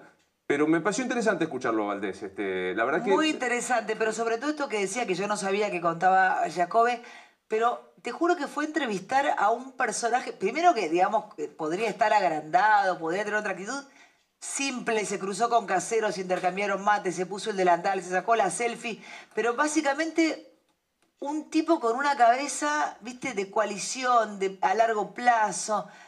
¿Sabes que a mí esas cosas me generan mucha envidia? Mirá que no lo, yo lo, lo conocí hace poco por teléfono pidiéndole un favor para Marcela, Sí. una televidente que vino. Recién en el corte, porque soy muy caradura, tengo a Charito, que es una abuelita que me sigue, y, y tengo su WhatsApp y la llamo a ella de la familia. No los conozco personalmente, pero de, de- de ser seguidores. Y recién les hice escuchar a los chicos, le digo, Valdés, le digo, le graba un saludito a Charo, la abuelita, le mostré la foto, me dice, sí, Charo emocionada. Esa simpleza que cuando los políticos entiendan que están, entre comillas, a nuestro servicio, que es un servicio a la política y no Sin- sin enriquecerse. comillas, ¿eh? Sin comillas. Es eso. Es eso. Son acá no tenemos la cuestión de, de- Pero los sajones usan la, la expresión public servant. Claro. Son servidores públicos. Los tipos Servidores públicos, listo, Y ¿viste? están un rato. sí. Entre 6 y 7 empleados públicos por cada 10. Es decir, Un entre montón. 68 y 70 por cada 100 habitantes. ¿En, en dónde? ¿En Formosa? En Formosa. ¿Me entendés? ¿Me entendés? O sea, eh, digamos, seis personas están dependiendo de que... Dependiendo de alguna manera del Estado. Claro. O sea, aunque no sea formalmente un empleado público que cobre a, a principio de mes. Hoy me sorprendió que el presidente dijo, hoy si me pudiera eh, retener la frase concreta, dijo, no voy a traicionar, fue la expresión. Ni a Cristina. Ni a Cristina, A Máximo. ni a Máximo, Máximo, ni a Massa. Y, y después se acordó la gente. O sea, está clarísimo cuál es la prioridad No, y respecto aparte de- Cristina lo puso, yo lo vi y lo leía porque Cristina está, lo puso en su Instagram. grafista. Gracias al grafista que lo puso ahí al toque. Claro, Cristina lo puso en su Instagram. Este, dijo, bueno, ayer la oposición sacó un comunicado diciendo que no quieren dialogar con el gobierno porque hay dos modelos de país, primera vez que comparto plenamente lo que dicen, y después recalca en su otro tuit, dice, eh, no fue casualidad lo que hicimos, ¿verdad? y dice, no voy a traicionar a Cristina con el hashtag, no voy a traicionar a Máximo, hashtag, no voy a traicionar a Sergio Massa.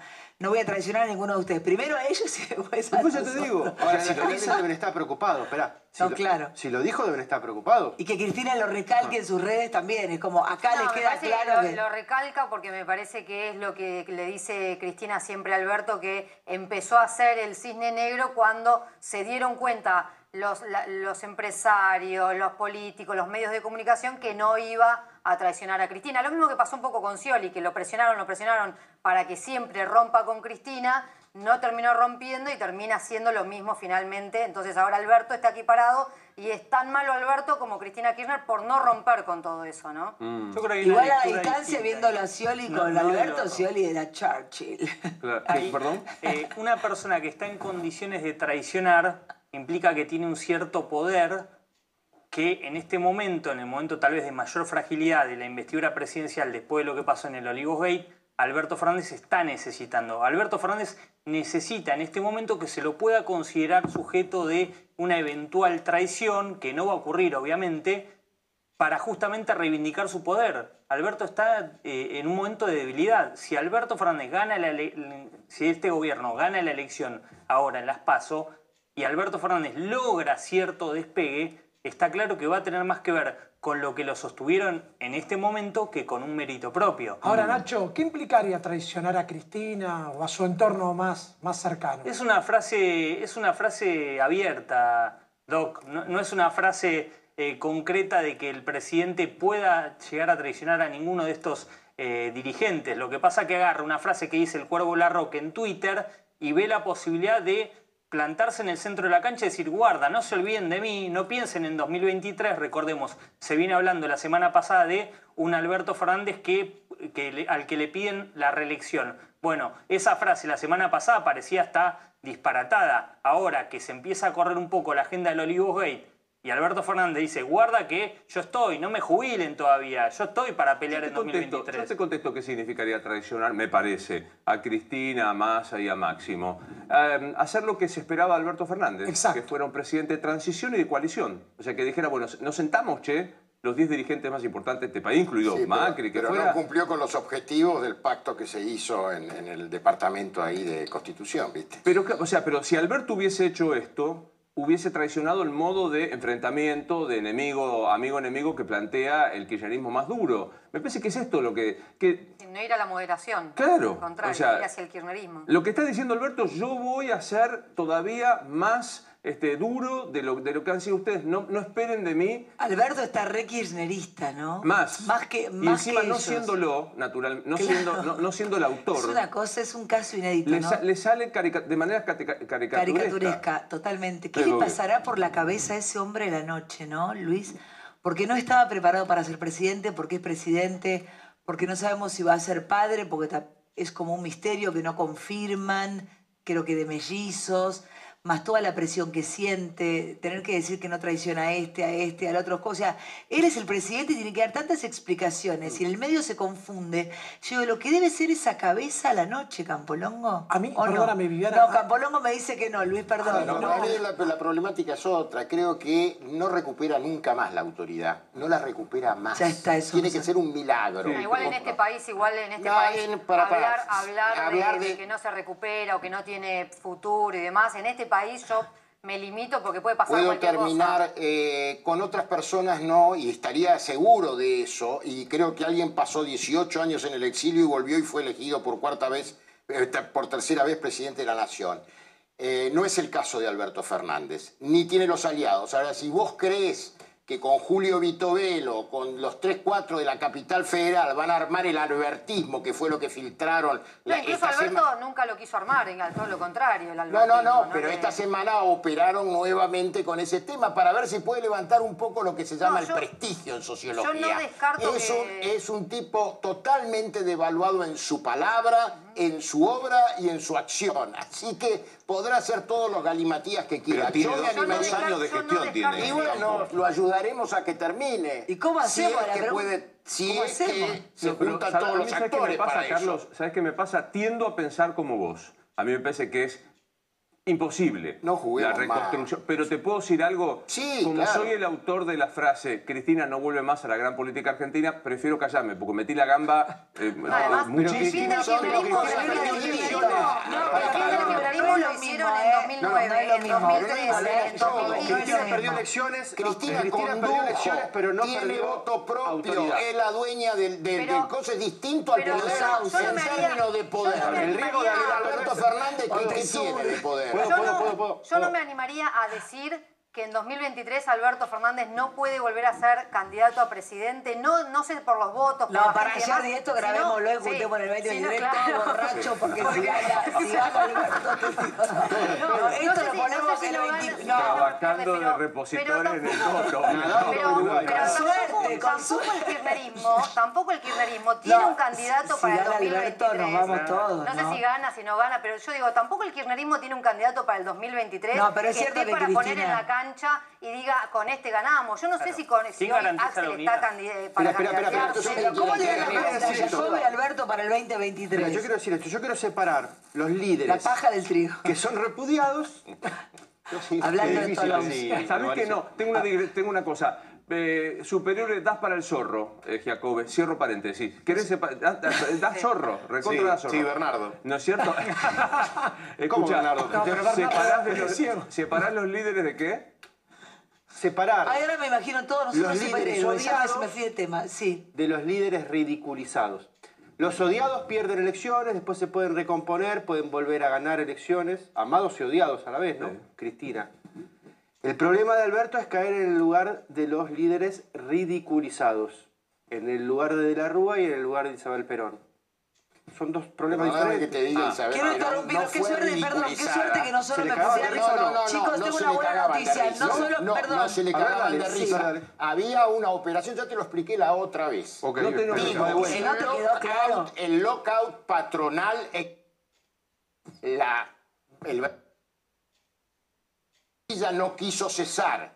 Ahora, vos sabés que, por ejemplo, se nacionalizaron las bocas de expendio de nafta. el- bueno, lo escuchaste a Julio con cuánto era la pobreza y cuánto era la deuda externa. Entonces, el golpe a Isabel Martínez de Perón, que era una presidente democrática, democrática, cosa que los montoneros no entendieron y la derecha recalcitrante tampoco, ¿sí?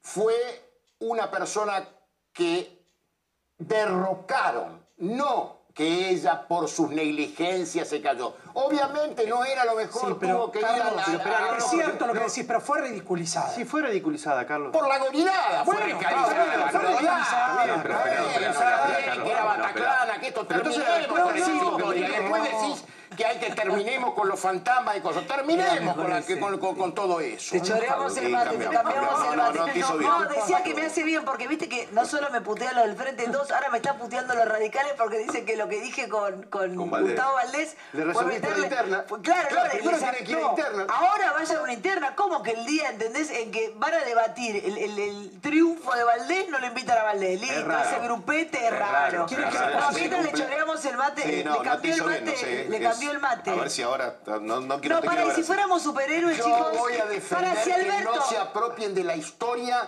los que no la estudiaron. Bien. Está enojado. Entonces yo viví ese Campolongo, tiempo. fue Sí. Campolongo, estás enojado. ¿Qué Sí, pasó? terrible. No estoy conmigo. enojado, loco, pero a ver si nos Ay, ponemos en serio. a ver si nos ponemos en serio. Cuando discutimos Ay, no, algo, amor, te digo tratemos de argumentar. Sacate los lentes, ¿no. Eh, ya le expliqué a Jorge, él lo vivió, yo lo viví eso, ¿me No, está bien, entendés? pero yo no lo espera. podrás haber estudiado por los libros, con No, las no. versiones vertientes. No, No, es como espera. dicen, no es Déjame- como dicen. Déjame argumentar, voy tranquilo porque después. Y de- Espera, Sí, escuchá. te- termina y te escucho. No, no sos la única persona de tu edad que yo conozco Sí. que también vivió eso. Sí. Hay otros peronistas, militantes de tendencia, de otros lugares que Lo de también la tendencia conozco. en esto no pueden hablar porque son causa de la del No, yo creo que todo el mundo puede hablar de No, todo, Carlos. no, no, no, bueno, pero pará, yo te estoy hablando en términos políticos. En aquel momento, los tipos Lo que jugaron objetivamente, funcionalmente a favor del golpe. Eso- golpe que eso después, claro. por las operaciones, vos sabés, eh, Luis, que los, los- las primeras planas de los diarios se llevaban todos los días al, al comando eh, conjunto, Real. había que revisarlas, revisaban las primeras planas, Carlito. después bueno, apareció lo de Timerman, bueno, sabemos todo eso lo que pasó. Ahora crearon una opinión pública con que todo el mundo quería derrocar a Isabel. En ocho meses teníamos elecciones y nos claro. hubiésemos, por supuesto, Sí, la- haber tenido Y fue una- absolutamente Carlos, antidemocrático. Los Pero humoristas, pero de esa no, época déjame la ridiculizaban las 24 Bueno, horas. pero sí la ridiculizaban. Lo, Bueno, lo que, bien. lo que cuentan otras personas Hoy lo ridiculizan Ah, también a Fernández. pero a- por eso mi No, comentario, es, pero tú saltaste al puente, Carlito, porque yo- No. mi comentario es, ojo que Alberto puede quedar en el lugar del presidente ridiculizado como de la Rúa y como Isabel. Y vos saltaste y dijiste, no, Isabel no, y a Isabel sí le ridiculizaron. ¿Fue injusto? No, fue antidemocrático. quise aclarar porque no lo pongo a todos en la misma línea ni en la circunstancia histórica. Claro. Hubo circunstancias históricas totalmente Que son diferentes. diferentes. Pero- absolutamente De diferentes. paso- de paso, Después si de no se- 30 y si se pico años de democracia no es lo mismo que en la fragilidad y los enfrentamientos Total, que teníamos los en los Si quieren 60. ver- Igual era la mujer de No Perón, no estaba preparada para eso. digo- No, no, no, Por eso me caliento y pido disculpas públicamente. No, pero Carlito, fuiste a ver la no obra me del San gusta la Martín. simplificación Pero fuiste a ver de- la obra del San Martín, este, Happyland, eh, de, de Carlos Carel, de Carlos Casella. Eh, es la primera obra que se escribe sobre la historia de Isabel. La súper recomiendo muchísimo. Sí, mucho. yo la vi. Radano, Ca- eh, Carlos Casella, bueno, estaba Josefina Scaglione, creo que no está más. Este, perdón, eh, Montes. eh, te súper recomiendo que vayas a verla, Carlos, pues es la primera vez que alguien Pero- se atreve con ella. No, pero ¿cu- ¿cuál película me estás hablando? ¿La de No, traje? no, la obra de no, teatro. la Obra de obra de. Happyland. No, no, porque hay un documental que está muy En el bien de San hecho. Martín, ¿no? Sí. Este, que, que lo hizo este, Ah, lo vi. un tipo muy- con, mucha, con mucho equilibrio. Pero, eh, y te reitero, yo la banco porque es mujer y porque además fue digna con el movimiento peronista. Le ofrecieron un cheque en blanco, Macera sobre todo, que se había equivocado de tren y debió haber ido a ejército y no a marina, y ella no se entregó y se comió cuatro años y medio de cana. Eh, Pero convenís que fue una horrible gobernante. Per- Perfecto. Horrible. Pero en sin ocho, me- condiciones en para ocho hacerlo. meses había elecciones. Sí, es verdad, el único que lo dijo, el único que entonces lo dijo fue. Ahora, si vos creas en la opinión pública, vos sabés lo que son las operaciones de prensa, Sí. operaciones de acción psicológica, los encuestadores, no es el caso de Jacob, de ese tipo. Hay otro. Los encuestadores que venden las Está muy, encuestas. está muy Máximo Kirchner, la culpa la tienen los medios. No, No sale- sino no Máximo sale- Kirchner que trajo No, la... no, los la- medios la- eran otra cosa. En aquel momento, Sí, dos tapas de un diario te volteaban un presidente y bueno, ahora No. ahora no. Pero No me sale qué superhéroe sería Campolongo, estoy pensándolo mientras. Me da El más. increíble Hulk, ahora el increíble No, Hulk. me da más Alfred de, de Batman. Es. Alfred de el Batman. increíble Hank está bien. Sí. Pero, pero azul, un azul peronista. un- Vos, vos eras Batman, vos, Bataglia, El hombre araña. el hombre araña. Vos, eh, eh, todos tenemos uno. No, no, no. Dale, decilo. Super Dragani. Y no, Superman. Superman, claro. Superman, vos, Jacob de- te dijo el de zorro. El zorro, Pero a vos qué te gusta, vos cómo te autopercibís. Ni hablar. Ah, Eh, mirá. eh, eh, me gustaría preguntarle a tu equipo y ya nos despedimos. Sí, ayer di que te gustaría. Me gusta mucho el hombre araña, pero por Peter Parker, que en su vida es bastante perdedor, no le va tan bien. Sí, me tal gusta. cual, por me eso me siento. Un drama. Pero, pero no, una mujer maravilla, Una mujer, ¿no? claro. Ah, ah, mirate. Ahora tengo que elegir una mujer. Se autopercibe. Bueno, bueno. Uy, uy, uy, uy, uy, uy. Autopercibe como. No va a volver a ocurrir. no. Yo quiero ser gatúbela, yo me voy como gatúbela, porque va a que presidencial. Te vi con Patricia Bullrich como vice. Una genia. Te vi con... Patricia una genia. Ah, no, no, pero me da mucha impresión lo que acabo... Lo vi, los vi juntos. A Patricia, estuvimos juntos Patricia. en Corrientes, una Sí, genia, ya sé, la si verdad. Patricia está Y- y, haciendo- aparte a Patricia la, la invitamos, la invitamos a ir a Corrientes cuando quiera, una genia. Me debe una visita.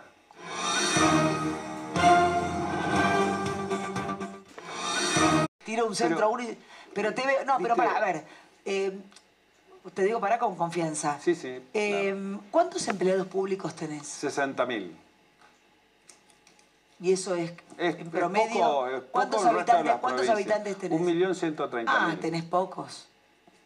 Con, con- con la Bueno, comparación. entonces, No, está bien. eso digo. nos permite tener, bueno, Claro. los empleados públicos tienen que... ¿Cuántos tienen- porque Si jubilados? no, eh, 30 mil, a cargo de la provincia, no nacionales. Entonces eso, tener una, una administración chica lo que nos permite es tener recursos para poder hacer otras cosas. Sos recambio generacional a full.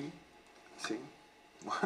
No, Pero digo, soy viejo, yo comencé a militar con 52 Alfonsín. años. Por eso cuando a Facundo Manes, yo lo veía en la foto. ¿Cómo lo ves a Facundo? Cuando le veía la foto de Raúl Alfonsín, yo comencé a militar con Raúl Alfonsín. ¿Y por qué te estamos conociendo hoy, Gustavo Valdés, y no te Pero conocíamos hay miles antes? de, hay miles de radicales que son incluso mejores que yo, mejores que los que estamos, que quieren un, Yo estoy un país por qué ganaste por paliza, porque además sos muy humilde.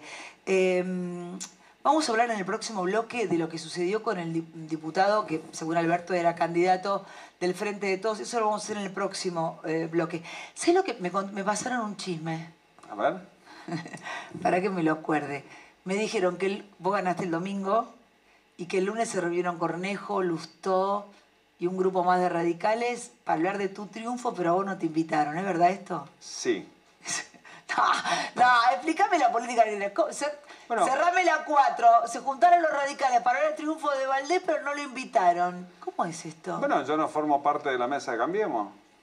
Bueno, pero habías ganado por paliza 76% y se juntaban los radicales para Bueno, hablar de tu triunfo. Pero está bien, pero después ¿Pero qué es la nosotros nos miseria- pero qué es la miseria y la política? ¿Qué es juntamos. eso, Gustavo? Porque después nos juntamos. Por ahí yo creo que Pero pará, pará, porque que- en la foto pero estaban. tenemos que Pará, en la dejar- foto, en la foto se maquillaron todos Pero para está la bien, foto, ¿eh? pero yo creo que nosotros tenemos que dejar de lado los egos. Porque la gente quiere que la política. pero... la gente quiere que la política le resuelva su tema, su problema. Acá no es un problema si tenemos sexo, el problema es si comemos al otro día en el norte. Hay mucha pobreza. Entonces, cuando nosotros hablamos de estos temas triviales, nosotros vemos que la gente realmente le da bronca la frivolidad de la política. Y entonces se enoja. Y eso genera realmente una situación que no es buena para el clima político. Ahí está, somos tendencia, una vez más, todos los días somos tendencia. Gracias por el hashtag Viviana con vos, un placer enorme. Me quedan unos minutos, estamos con el hombre que arrasó en Corrientes con Gustavo Valdés. No te tenía, te, te tenía más veterano, ¿viste? Porque impresio- estoy sorprendida con lo de los 32 partidos también. Yo me voy a armar un partido. Ármense, no? un, pa- ármense un partido y ganen elecciones. O Eh, incorpórense a uno y ganen las elecciones. Ahí está. ¿Cómo no? Eh, un tema que no quiero dejar de preguntarte es el tema de la... Acá se, lo dijimos, violencia política, está en duda, no fue violencia política, pero sí tuviste el gesto y ahora me vas a contar qué fue lo que pasó, qué es lo que se sabe. Eh, no, le no, me están diciendo por qué no, porque él me dice él que hay dudas, que esto se supone que no fue violencia política. Mirá, pero si vos, en vos, lo nombraste al diputado el día que ganaste. Contame un poco Por, todo por eso. supuesto. eh, yo primero, primero que nada, la solidaridad para, para el frente de todos, Claro. para el diputado, para la familia del diputado, este, porque realmente es un, un hecho desquiciado. Bueno, nosotros no tenemos, somos el partido de la vida, el partido de la paz, lo fuimos en los tiempos de los años violentos en la Argentina, nosotros este, lo seguimos haciendo, ni fomentamos la violencia. De hecho, uno de los primeros que repudió este tipo de, sucesos eh, soy yo, de hechos, de actos eh, criminales soy yo. Este, y nosotros tenemos que, que salir a repudiarlos todos. Esto no tiene que que ser. pasó? ¿Qué Ahora, las hipótesis hay dos hipótesis, que puede ser para el diputado Arias, que no puede ser para él, que era para la persona, este, en definitiva, que había dicho de que el disparo era para ella, es de un arma de puño a corta distancia, o sea que está en el lugar, en apariencia, en los primeros, los, los- los primeros indicios, pero son indicios. Lo que tenemos que hacer es ponernos todos a disposición para que la justicia nos diga qué pasó exactamente, y eso es lo que estamos haciendo, el gobierno nacional, nosotros, todos. Gustavo Valdés, muchísimas gracias. Bueno, ¿Qué le recomendás a, para, ya nos vamos, a los candidatos que están haciendo eh, unos spots de campaña con unas huevadas que, Que no le cuentan a la la gente nada? Que abracen a la gente. Que abracen se- a la gente. Que abracen a la gente. La gente necesita que los escuchen, que se sienten con la gente. No para el spot, que los escuchen, que vayan a ver qué necesitan y ver cómo juntos, toda la dirigencia política, cómo podemos resolver los problemas. Los de un lado y del otro. Totalmente. Que no sirve ni la crítica interna de los que están en el gobierno, que no sirve la crítica entre los opositores para sacarse este, puntos que tenemos que ir a conversar con la gente y sentarla en la dirigencia política a resolver esos problemas. Por eso ganó con el 76. Les dice a ustedes que hacen TikTok, abracen a la gente. Gracias, Valdés, un placer. Nos vamos a corte, ya venimos. Jeremy Vargas, detenido ayer por supuesto abuso sexual a su hija de 13 años. El juzgado de Las Palmas le ha dejado ya en libertad, pero le ha impuesto una orden de alejamiento de la niña. Canarias, Pedro Murillo, buenos días. Buenos días, Ángel. Jeremy Vargas desapareció el 10 de marzo de 2007 en el sureste de Gran Canaria cuando tenía tan solo 7 años. Un caso que continúa abierto y que vuelve a los titulares por otras razones. Su padre ha quedado en libertad provisional tras ser investigado por un supuesto delito de abuso sexual. La denuncia la realizaba su propia hija de tan solo 13 años el pasado domingo. Tras pasar a disposición judicial y acogerse a su derecho de no declarar, se le ha impuesto una orden de alejamiento respecto a la menor mientras la investigación avanza. Además, la madre del menor desaparecido ha pedido que no se relacionen los dos casos. Y en Valencia este miércoles comienzan las fallas de la pandemia, fuera de su fecha habitual, con restricciones y hoy además con lluvia. Radio Valencia, Natalens, buen día. Buen día, la predicción indica que va a llover a lo largo de todo el día. A las 8 de esta mañana han de estar plantadas las fallas infantiles, mañana las grandes, aunque los monumentos llevan ya en la calle varios días. Todos los actos se han de celebrar con las medidas de seguridad vigentes. Uso de mascarilla en todo momento, distancia, limitación del número de personas que participarán en la ofrenda a la Virgen de los Desamparados, que será en dos días sin público. Toque de queda.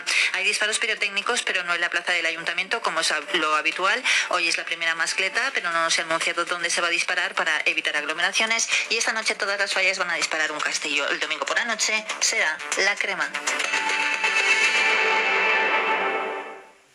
Esto es muy fácil. ¿Que con la que está cayendo no me das facilidades para pagar mis seguros? Pues yo me voy a la mutua.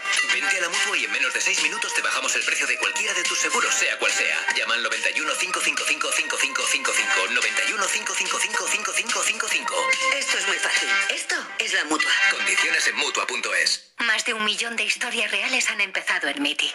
Me emocionó cuando me presentaste a tus amigos. En serio, los emocionados fueron ellos por tu confianza en ti misma. Descarga Mythic y conoce solteros dispuestos a vivir algo serio. Más información en mythic.es. La SER presenta el Congreso La Vida Buena en la Nueva Realidad. En Tudela del 3 al 5 de septiembre hablaremos de cómo la pandemia cambió el entretenimiento, de si es posible corregir las desigualdades sociales, de cómo vamos a relacionarnos a partir de ahora o si el teletrabajo se queda. Y lo haremos con personalidades tan inspiradoras como Dani Rovira, Manuela Carmena, Clara Lago o Miguel Sebastián, entre otros. Adquiere ya tu pack de dos noches de hotel con desayuno y asistencia al Congreso desde 160 euros por persona. Y para los 100 primeros inscritos también excursión a Ujue y visita y cata a la bodega cooperativa San Martín de Unx. Más información en cadenaser.com o congresosdelbienestar.es. Patrocinan Gobierno de Navarra, Bardenas Reales, Reserva de la Biosfera, Reino Gourmet, Productos de Calidad Navarra y Berleal. El sabor de la verdura cultivada con mimo. Renfe, Transporte Oficial. Colabora Ayuntamiento de Tudela. En la cadena Ser, hoy por hoy, con Ángeles Barceló.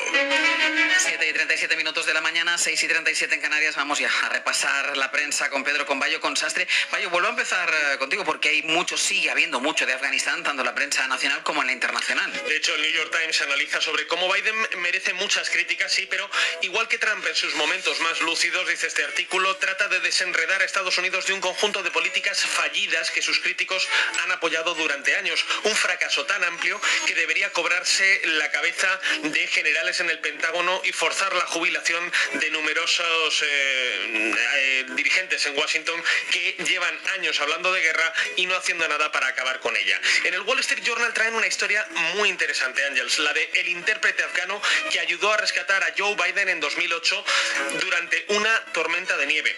Ocurrió que Biden, junto con John Kerry y otro senador estadounidense, viajaban en dos helicópteros cerca de la base de Bagram, al norte de, de Kabul.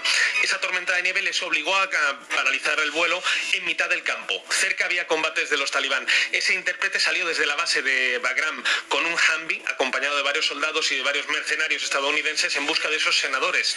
Se jugó la vida para rescatarlos. Adivina dónde está él ahora. En Kabul, escondido con su familia, y le ha pedido a Joe Biden, por favor, no me olvide, sáqueme a mí y a mi familia de aquí. El Financial Times cuenta cómo la guerra de Afganistán ha marcado a toda una generación en Occidente, también aquí en Europa.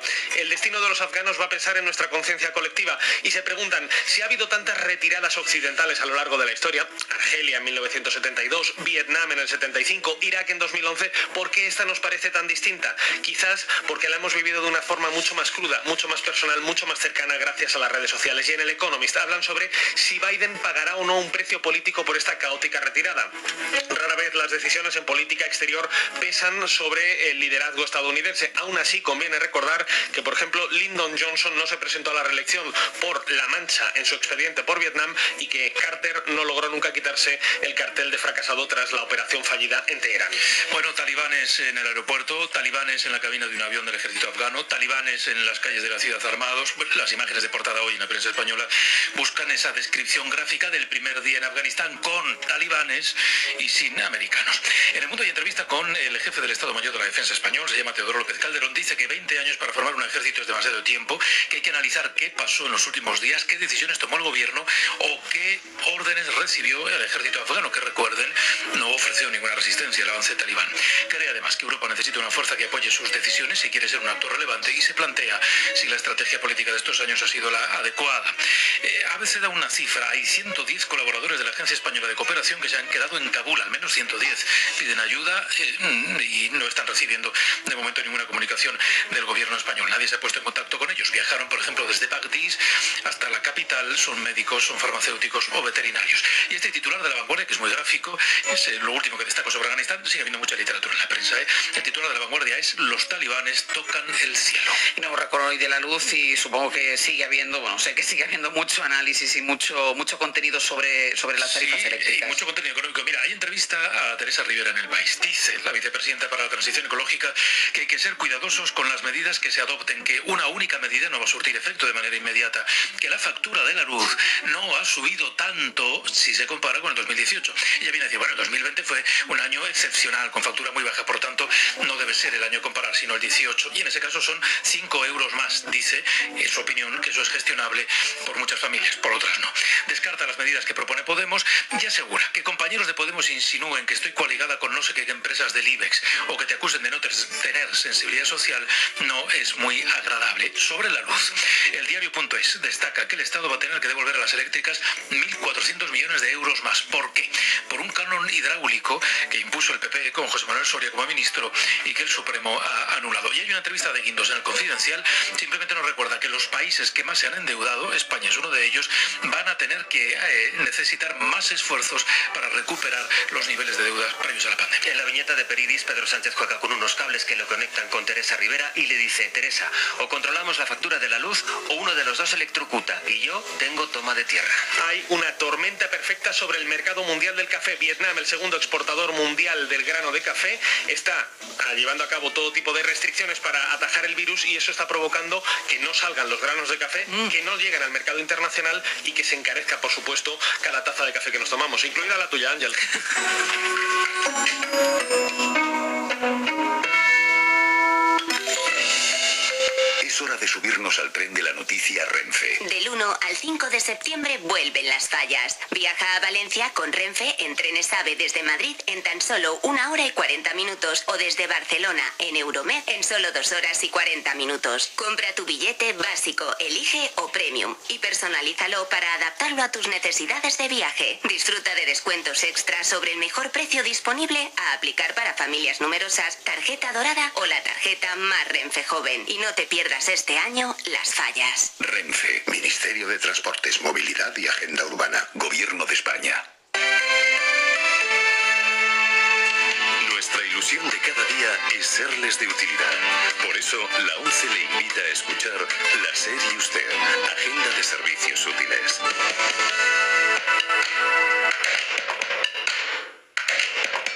Su lavadora ya no da más de sí o su frigorífico ya no enfría como debería, es el momento de cambiarlo, pero para muchas familias es un gasto imprevisto al que no pueden hacer frente. Por eso es importante conocer los planes Renove que hay para la compra de electrodomésticos. La mayoría de las comunidades autónomas da ayudas para comprar los que consuman menos energía y sean más respetuosos con el medio ambiente.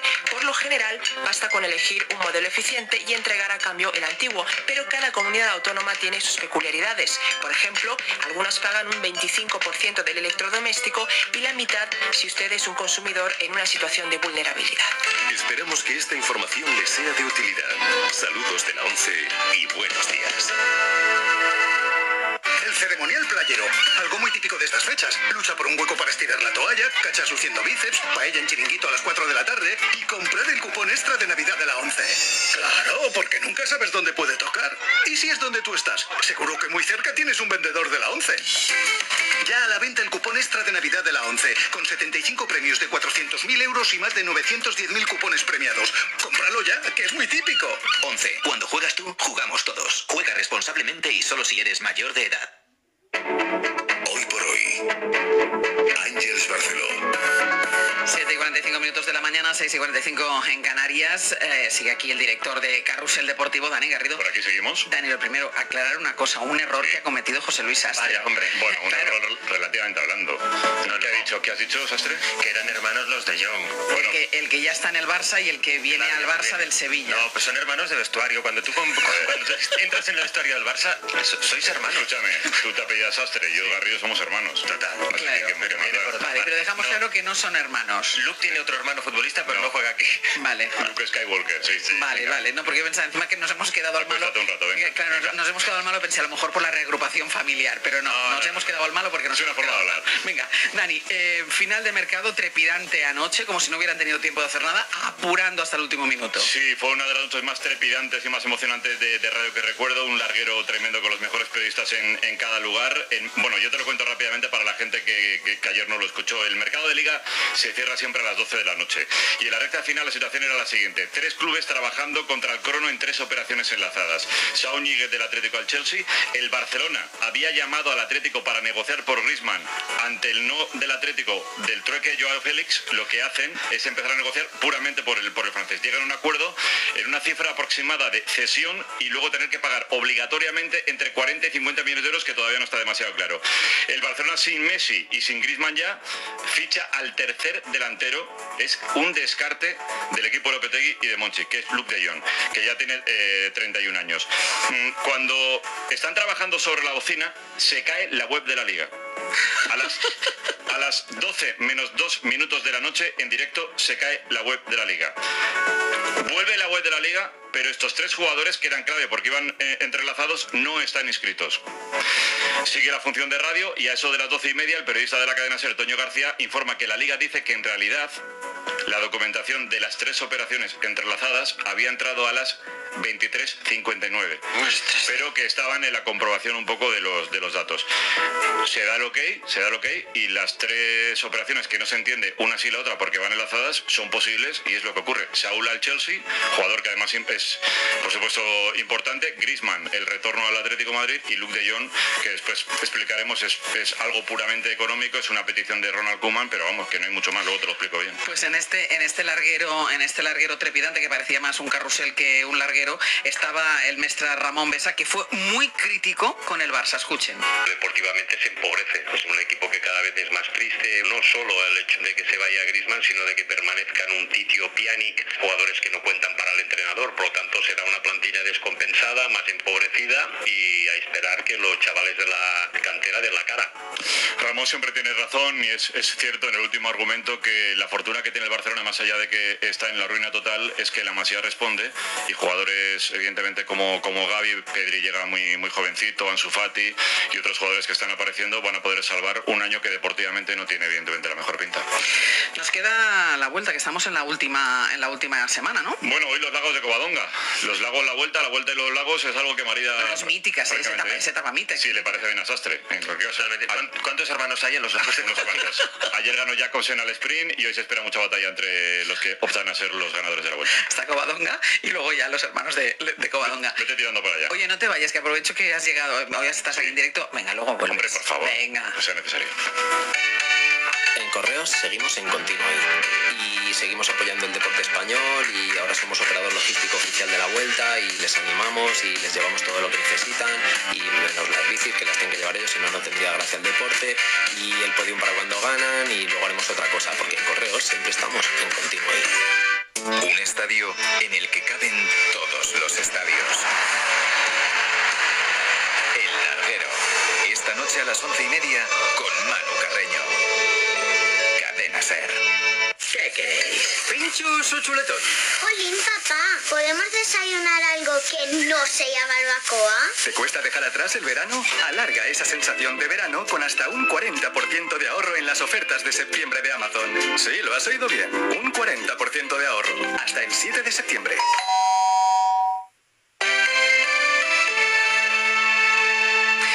Segundos antes de la información local para abrir nuestro cuaderno de frases. Sastre. En la página 29 del país, el escritor Manuel Vilas deja este titular a su entrevista. Dice, Don Quijote no huía de la realidad, huía de España. Y en La Vanguardia entrevistan a Juan Echanove, que deja esta otra frase que registramos.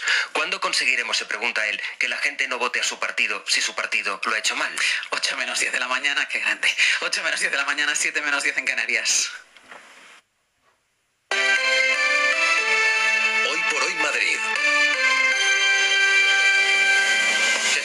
Días. Acaba de parar de llover en Madrid capital. Las tormentas han apretado durante toda la noche con truenos que seguramente hayan escuchado. Las fuertes lluvias están complicando la circulación con múltiples incidencias en la red de metro y cercanías. Pablo Anzola, buenos días. ¿Qué tal, Joan? Buenos días. En total son 237 los expedientes tramitados desde las 12 de la noche hasta las 7 de la mañana. Solo los bomberos han realizado ya más de 50 intervenciones. Javier Ayuso de Emergencias. Y las zonas con más avisos han sido Alpedrete, Valdemoro, Parla, Fuenlabrada, Rivas, Vacío Madrid y Madrid Capital. Hasta el momento, Bomberos de la Comunidad de Madrid han realizado alrededor de medio centenar de intervenciones, fundamentalmente por inundaciones en sótanos, en algunas viviendas y en balsas eh, en la calzada. Las complicaciones hasta ahora continúan en el metro, tramos cortados en la línea 5 desde Pirámides a Oporto, en la línea 1 también cortado el tramo entre Sierra de Guadalupe y Congosto y en la línea 9 los trenes ya efectúan parada en Rivas Vacía Madrid, hasta ahora afectada por acumulación de agua en las carreteras. Se va normalizando la situación, los tres túneles afectados hasta ahora en la capital vuelven a retomar la circulación y fuertes demoras también en cercanías entre Villaverde Alto y Atocha. Se están produciendo detenciones y retrasos en las líneas C3, C3A, C4. Seguimos pendientes, Joan. Isabel Díaz Ayuso se presentará a presidir el Partido Popular de Madrid. Ayuso apuesta por un poder único para liderar el PP desde la Puerta del Sol y desde la presidencia del partido en manos de Pío García Escudero desde que saliera Cristina De manera forzosa en 2018. Javier Casal, buenos días. Sí, Ayuso apuesta por un poder único sin bicefalias y con su intención de ser presidenta. Si no hay sorpresas, de aquí a la primavera del 22, el Partido Popular de Madrid pondrá fin al estado de interinidad en el que ha vivido desde la salida forzosa de Cristina Cifuentes en el año 2018. Ayuso quiere ser presidenta de la comunidad y presidenta del partido y la decisión se anuncia tras el buen resultado de las elecciones del pasado 4 de mayo, con Almida ya fuera de esa carrera desde hace tiempo e incluso con los más críticos en Génova 13 dispuestos a avalar ese movimiento que la dirección nacional, según ha sabido la SER, se ha recibido como un movimiento lógico, nos dicen. Algunos consejeros, por ejemplo, el portavoz del Ejecutivo, Enrique Osorio, se enteraron de la noticia en los pasillos de Radio Madrid y Ayuso, que el pasado lunes reunió a su gobierno en la casita del canal en el embalse de Santillana, no comentó nada a sus consejeros en ese encuentro sobre las intenciones futuras que tiene para presidir el Partido Popular aquí en la región. Ayuso, que hoy va a presidir el primer Consejo de Gobierno del nuevo curso y con novedades importantes. Hoy el Gobierno regional va a acordar reducir las restricciones en el ocio, previsiblemente en exteriores e interiores de bares, restaurantes y también en espectáculos. Javier Alonso, buenos días. Buenos días, efectivamente la idea se venía cocinando desde hace semanas en la Puerta del Sol y mañana la presidenta va a abrir el curso político en la comunidad con esa desescalada en las restricciones para bares, restaurantes y espectáculos. Lo confirmaba el consejero portavoz Enrique Osorio en la ventana de Madrid. Varios consejeros, incluido yo mismo, Enrique López, el consejero de presidencia, habíamos ido anunciando en estos días que por la vacunación y por la situación estábamos deseando tomar esa decisión y mañana se concretará. Lo lógico es que se avance en esa dirección, a foros en locales, interiores, exteriores, eh, actividades culturales. También la propia Ayuso se había comprometido hace unas semanas a relajar las limitaciones en vigor en cuanto se alcanzara un nivel de inmunización suficiente. Lo cierto es que Madrid aún no ha alcanzado el 70% de la población total vacunada, está en el 67 y la incidencia acumulada está en 248 puntos básicos, que son 15 por encima de la media española. Con ese dato de incidencia que contaba Javier, Madrid desciende de la barrera del riesgo extremo de transmisión de coronavirus. En las últimas 24 horas, la Consejería de Sanidad suma 1.133 casos nuevos y 14 fallecimientos por COVID. Es miércoles, es 1 de septiembre, hay más noticias, las repasamos en titulares.